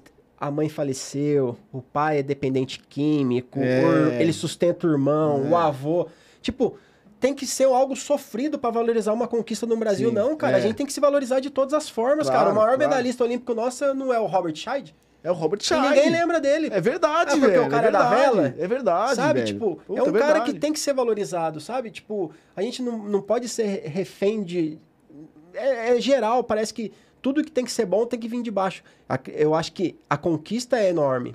Eu acho que isso é rico. É que a imprensa, acho que é porque a gente tá na mão da imprensa, Exato. né? Não tô falando aí- de imprensa, eu tô Exato. falando assim, o que a gente vê. Sim. Por exemplo, você como, como é um cara que tá dentro, Sim. você vê de, outro, de uma outra Sim. maneira. Agora, a gente, quem é o leigo lá, o É. afegão médio igual a Sim. mim, que tá lá em casa, fala assim, cara, o que, que tá passando na TV? Aí o cara vai falar na TV do quê? A história da menina É. pobre que saiu e não sei o quê. Aí o cara fala, pô, cara, então ela tem que ganhar. É. Mas só que o. Ah, eu vi até, sabe o quê, cara? Uma meio tiração de sarro com as meninas da vela. Não, com o filho da Hortência do cavalo. É o filho da Hortência, né? É, acho que é doido. É. E aí começaram a perguntar, tipo, uma esquetezinha dessas da internet. Sim. Que o cara, é, mas você mora, você mora onde? Você treina onde? Tipo, foda-se, É velho. culpa do cara, cara. A culpa cara, do cara é, cara. O cara tá com a medalha no, no peito lá. O cara faz por excelência, É, cara. cara, Tipo, é, cul- é. Tipo, e eu acho, não é julgar nenhum dos, dos termos, o norte, sul, leste, oeste. Não é isso que eu quero dizer. Eu quero é, deixar claro que, assim, a gente tem que valorizar a conquista. Valorizar o resultado. Não importa se o cara vem de baixo, se o cara vem de cima. O que importa é que aqui no Brasil tudo é difícil, cara. A gente tem que enriquecer isso aí. Ficar em quarto lugar, desculpa o termo, é um puta resultado. Ser o quarto melhor do mundo Verdade. do, do- da, da, da sua conquista. Pô, eu. Imagina se eu sou o quarto melhor fisioterapeuta do mundo. É, cara. Pô, acabou, né? Cara, Acabou. tipo, se eu sou o oitavo fisioterapeuta do mundo, cara, eu não sou nem próximo do, sei lá, quantos mil que estão na minha frente. Só que, porra, hoje eu tive uma conquista, então eu tenho que valorizar essa conquista. Então, eu acho que muitas vezes falta um pouco, assim, a gente tem que enriquecer o- o- as nossas conquistas, sabe? Não é apenas o quadro de medalha, mas sim a melhora de um tempo. Às vezes, Pô, você vai para os Jogos Olímpicos, você sabe que é difícil você ganhar, mas, pô, melhorei meu tempo, dei meu máximo, acabou, cara. Tá aí, ó. O resultado apresentou, é isso. E o suor tá ali, né, cara? Tá ali, cara. O cara, Tipo, o cara que. cara, é aquilo que não a gente falou importa, lá- não importa onde ele veio. Não importa cara, de onde é ele igual veio. pra todo mundo, É igual né? pra todo mundo, O cara cara. tá enfrentando o americano, tá enfrentando o Exato, chinês, o exatamente. japonês, o russo. Exatamente, o cara tá batendo de frente com todo mundo, cara. E é, pô, e é complicado. É, é, uma, é, uma, é uma situação que, que mexe, cara. É, é- ali é todo mundo igual. Só que você sabe que a preparação é diferente. Mas o resultado muitas vezes não aparece com medalha, mas ele aparece com, com conquista, assim, tipo, Sim. tudo que o cara é, viveu, abdicou, isso tem que ser valorizado. Tem que ser valorizado. Eu acho que é, uma, é algo que a gente tem que começar a viver. Quando eu tava do lado daqui da tela, você julga. Muitas vezes você julga jogador, ah, não quis ir pra China? Vai lá ganhar dinheiro, vai lá ficar na China. Só que vai você passar uma semana comendo a comida chinesa. Eu já, eu já vi um, cara, um técnico falando isso. Cara, O cara não aguentou, não velho. aguenta, cara, não aguenta. O cara chega, é... Cara, nós ficamos 50 minutos, essa é outra história legal, desculpa passar um pouco Imagina, tempo. imagina. É, nevando, Que é, gente? nevando, frio. Fomos, sabe aquela parada, tipo, vamos lá na- no mercado da China comprar cueca da Calvin Klein. Porque, pô, estamos na China, vamos aproveitar, comprar umas 30, né? Vamos já comprar todas as cores pra... Você tipo, foi? Você foi pra China ou não? Fui. É? Aí fomos. Ah, pegamos o cartãozinho lá no, no hotel. O cara, legal, puta táxi bonito. Aí o cara entregou, marcou o endereço pro taxista e entregou. Aí na hora que nós entramos no, no táxi, o Natan, fisioterapeuta, falou, furada. Acho que ele sentiu que a... Cara, sair no frio, na neve, cara. Uma coisa é o cara entregar o cartão pra você, ele vai te levar no, no, no ponto final onde... E pra voltar? Chegamos no lugar, cara, de verdade. É... Você imagina, sei lá, cara, não... Imagina você chegar na 25 de março, três vezes pior de gente, aquele, chi- aquela quantidade de chinês, tipo, aquelas Tudo igual. tudo igual, putas lojas cheias de caixa, você procurando, você não achava nada. Cara, eu falei, meu, a gente não vai achar nada aqui, cara, vamos meter o pé, vamos voltar pro hotel. Ficamos 50 minutos na neve, na chuva, pra pedir um táxi. Ninguém parava. Ninguém parava. O cara olha pra sua cara, ele sabe que você não é chinês. E aí o cara não tá preocupado se você fala inglês ou ele, ele não sabe que você, não é da local do cara. Você, você não é local, ele não vai parar. Cara, nós conseguimos pegar o táxi porque parou, o, fechou o, o sinal. O Natan, fisioterapeuta, tava com uma nota de 100, que era o. Imagina que a corrida seria 10, ele tava com uma nota de 100. Ele abriu a porta do táxi, entregou pro cara, entregou o cartão e falou pra nós: entra, entra, entra. Entrou os três marmanjos atrás e o cara falou um monte de besteira, acredito, e queria que a gente saísse do táxi e a gente não saiu. E o cara levou. Nos levou embora. Tá ligado? Mas forçado, cara. Entendeu? Então, Cara, é uma coisa. Você sabe, você falando chinês, esses dias eu assisti alguém falando, eu não sabia disso. O mandarim, cara, só 30% dos chineses sabem. É. Nem os próprios Os chineses sabem. mandarim. Sim. Só 30%. Não, cara, é. Então, Tem vários dialetos que existem na China que, tipo, nem o próprio chinês fala o, o próprio mandarim, cara. então, cara, isso. Então, isso é um cenário que você tem que valorizar. Quando você tá na televisão julgando, você julga o cara. Ah, o cara quis ir pra lá pra ganhar dinheiro, quis. Cara, mas se você não puder levar sua família, se você não puder levar, sei lá, o mínimo básico pra você. Cara, você vai. Sobreviver, né, cara? Você tá trabalhando, mas, pô, você tem uma vida, Cara, né? nós paramos, fomos comemorar, foi no Mundial de Curtas em 2018. Nós fomos comemorar que o nosso revezamento 4x200 livre ganhou o recorde mundial, ganhou e bateu o recorde mundial. Pô, chegamos no hotel, deixamos os moleque, e aí a comissão técnica, né, isso era meia-noite e meia, que eles ficaram no doping, vamos sair pra comer alguma coisa, vamos tomar alguma coisa, vamos comemorar, cara, recorde mundial e, porra, medalha de ouro. Fomos, aí pegamos um táxi, o nosso treinador, o Amém, falou assim, Aí entramos no táxi, ele na frente, eu e o, o Vacari atrás, no treinador. Aí o taxista parou e falou, é, tipo, falou, é aqui. O Amém falou, não é aqui. Aí o cara é aqui. Aí o Amém falou, saiu do táxi falou assim: não saem por nada do táxi. Se vocês saírem, ele vai embora. Eu falei, você vai sair, ele vai levar a gente embora, mano. Você tá doido? Eu vou sair daqui. Aí ele, não sai daqui. Aí ele, o jeitão do Amém, não sai. Eu Tô falei, levando "Tá pra onde, falava desgraça? Assim, Caraca, assim, tipo. E aí o, o chinês falando um monte assim e tal. E eu, o Vacari dentro do táxi, o Amém, tipo, achou o lugar, falou: vem, vem, vem. Aí nós saímos do táxi e fomos. Cara, nós chegamos num restaurante, de verdade, um restaurante da frente. Imagina uma mesa desse tamanho, um cachorro, cara. Puta, Um cachorro. capará. Um cachorro. Tá, louco. você comeu o cachorro? Não, não comi. Mas, cara, você olha aquilo ali, cara, você fala assim, o que a gente come de vaca aqui, eles comem de cachorro. É, cara, é. E aí é cultura, cara. É, imagina o cara que é. assina um contrato muitas vezes. Então, muitas vezes, o cara assina um contrato sem saber disso aqui. Então, o cara assina, ele só olha né, as cifras que ele vai trazer pra família, pro bem-estar dele. E aí, ele quis ir lá pensando em tudo isso. Só que não o cara chega lá e vê essa realidade, cara. Tipo, aí você Espeto olhar... de escorpião, cachorro na mesa. Cara, era um lugar aquário do tamanho dessa parede aqui, ó. Tipo, era cobra viva, era tartaruga, era só você escolher, eu quero isso aqui. O cara ia lá e ia fazer na hora pra você. Ia fazer. Entendeu? Caramba, Só velho. que muitas vezes a, quando a gente não sabe, é aquilo que a gente sempre fala, é o, a- é, a- é o que a Globo não mostra. tá ligado? É, o que a Globo não mostra. claro. Tá ligado? E é isso aí a gente vê na pele. E aí Cara, você começa a valorizar essas pequenas É coisas. por isso tá que, que os podcasts estão bombando. Sabia? É por isso que eu falei, isso, É isso a a gente vê em verdade é livro. nua e É. crua. Isso, não é- tem isso você lê em livro, tem- isso você lê Não em lugar. Não, ninguém, cara. só, só te traz quem foi. Entendeu? É, é isso que. Então, isso é uma coisa que eu comentei an- anteriormente, que o meu professor fala, é cultura.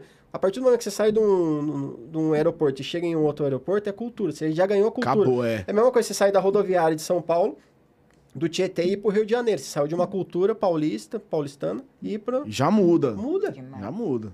Muda e você tem que saber lidar com, com toda essa situação. E é isso, e é o que a gente tenta aproveitar nas nossas viagens. Pô, Então, cara, é, muito legal. É legal, cara. Muito é, legal. É sofrido, mas é, é É, legal. mas foi. Cara, eu vou falar pra vocês Meu dois. agradecer muito a presença de vocês aqui no Gente Codificado. que agradece. O canal é Kiko, novo, cara, mas pô, de verdade, cara, puta, imenso prazer, porque a Josi já conhecia, já sabia um pouquinho da história, foi muito legal ouvir. Pô, Tiagão, obrigado também por ter vindo, Eu que cara. agradeço aí. Pô, bicho, Desculpa, eu gosto de falar um Fala, pouquinho. Não, cara, pô, graças a Deus, velho. Graças a. Deus. Eu, eu sempre assim, eu falei ontem, falei, cara, eu sempre tento aprender um pouco. É. E eu rezo pras pessoas que estão aí, É. né, cara, conseguirem ensinar. Pô, Cora, hoje foi Uhum. demais. O assunto que eu gosto demais, cara, com duas pessoas maravilhosas. De verdade, obrigado, cara, pela presença de vocês. Espero que vocês voltem na hora que vocês quiserem, cara. Pode Só marcar. vocês- convidar. Cara, Eu sempre... pode voltar. Cara, a gente mora aqui perto, vamos tomar mais uma qualquer dia. Com certeza, Bicho. hoje é sexta-feira, não tem. É, hoje, hoje, hoje sextou, né? É, hoje, sextou. cara, Sextou. brigadão. Pessoal, galera que tá aí, que vai ver depois, sexta-feira, dia 10. Já segurei bastante os dois aqui. Obrigado pela presença, quem esteve junto com a gente. Boa sexta-feira, uma boa noite, até terça que vem. A gente se vê aqui no canal. Não esqueçam de dar um likezinho. Por favor, ajuda o canal aí, cara. Dá uma, se inscreve no canal. A Josi tá aqui, o Tiagão também. Pede pra Vamos. galera se inscrever. Vamos, ajuda galera, o nosso canal. junto, vamos. Cara, brigadão. Uma boa noite. Obrigado, família, por estar aí de novo com a gente. Obrigado, Laura, por Valeu. dar assistência com a, com a ferinha, com a Laís. Mini Mini furacão, furacão. mini É, furacão. É cara. uma marcha, né, É. amor? Cara, a tá, tá demais, né, velho? Ah, Não, mas é essa energia, né? Isso é bom, isso é bom, claro, saúde. de- de- tem que ensinar desde cedo, né? É. Gente, valeu, obrigado. Uma boa noite. E até a próxima, se Deus quiser. Valeu. Valeu.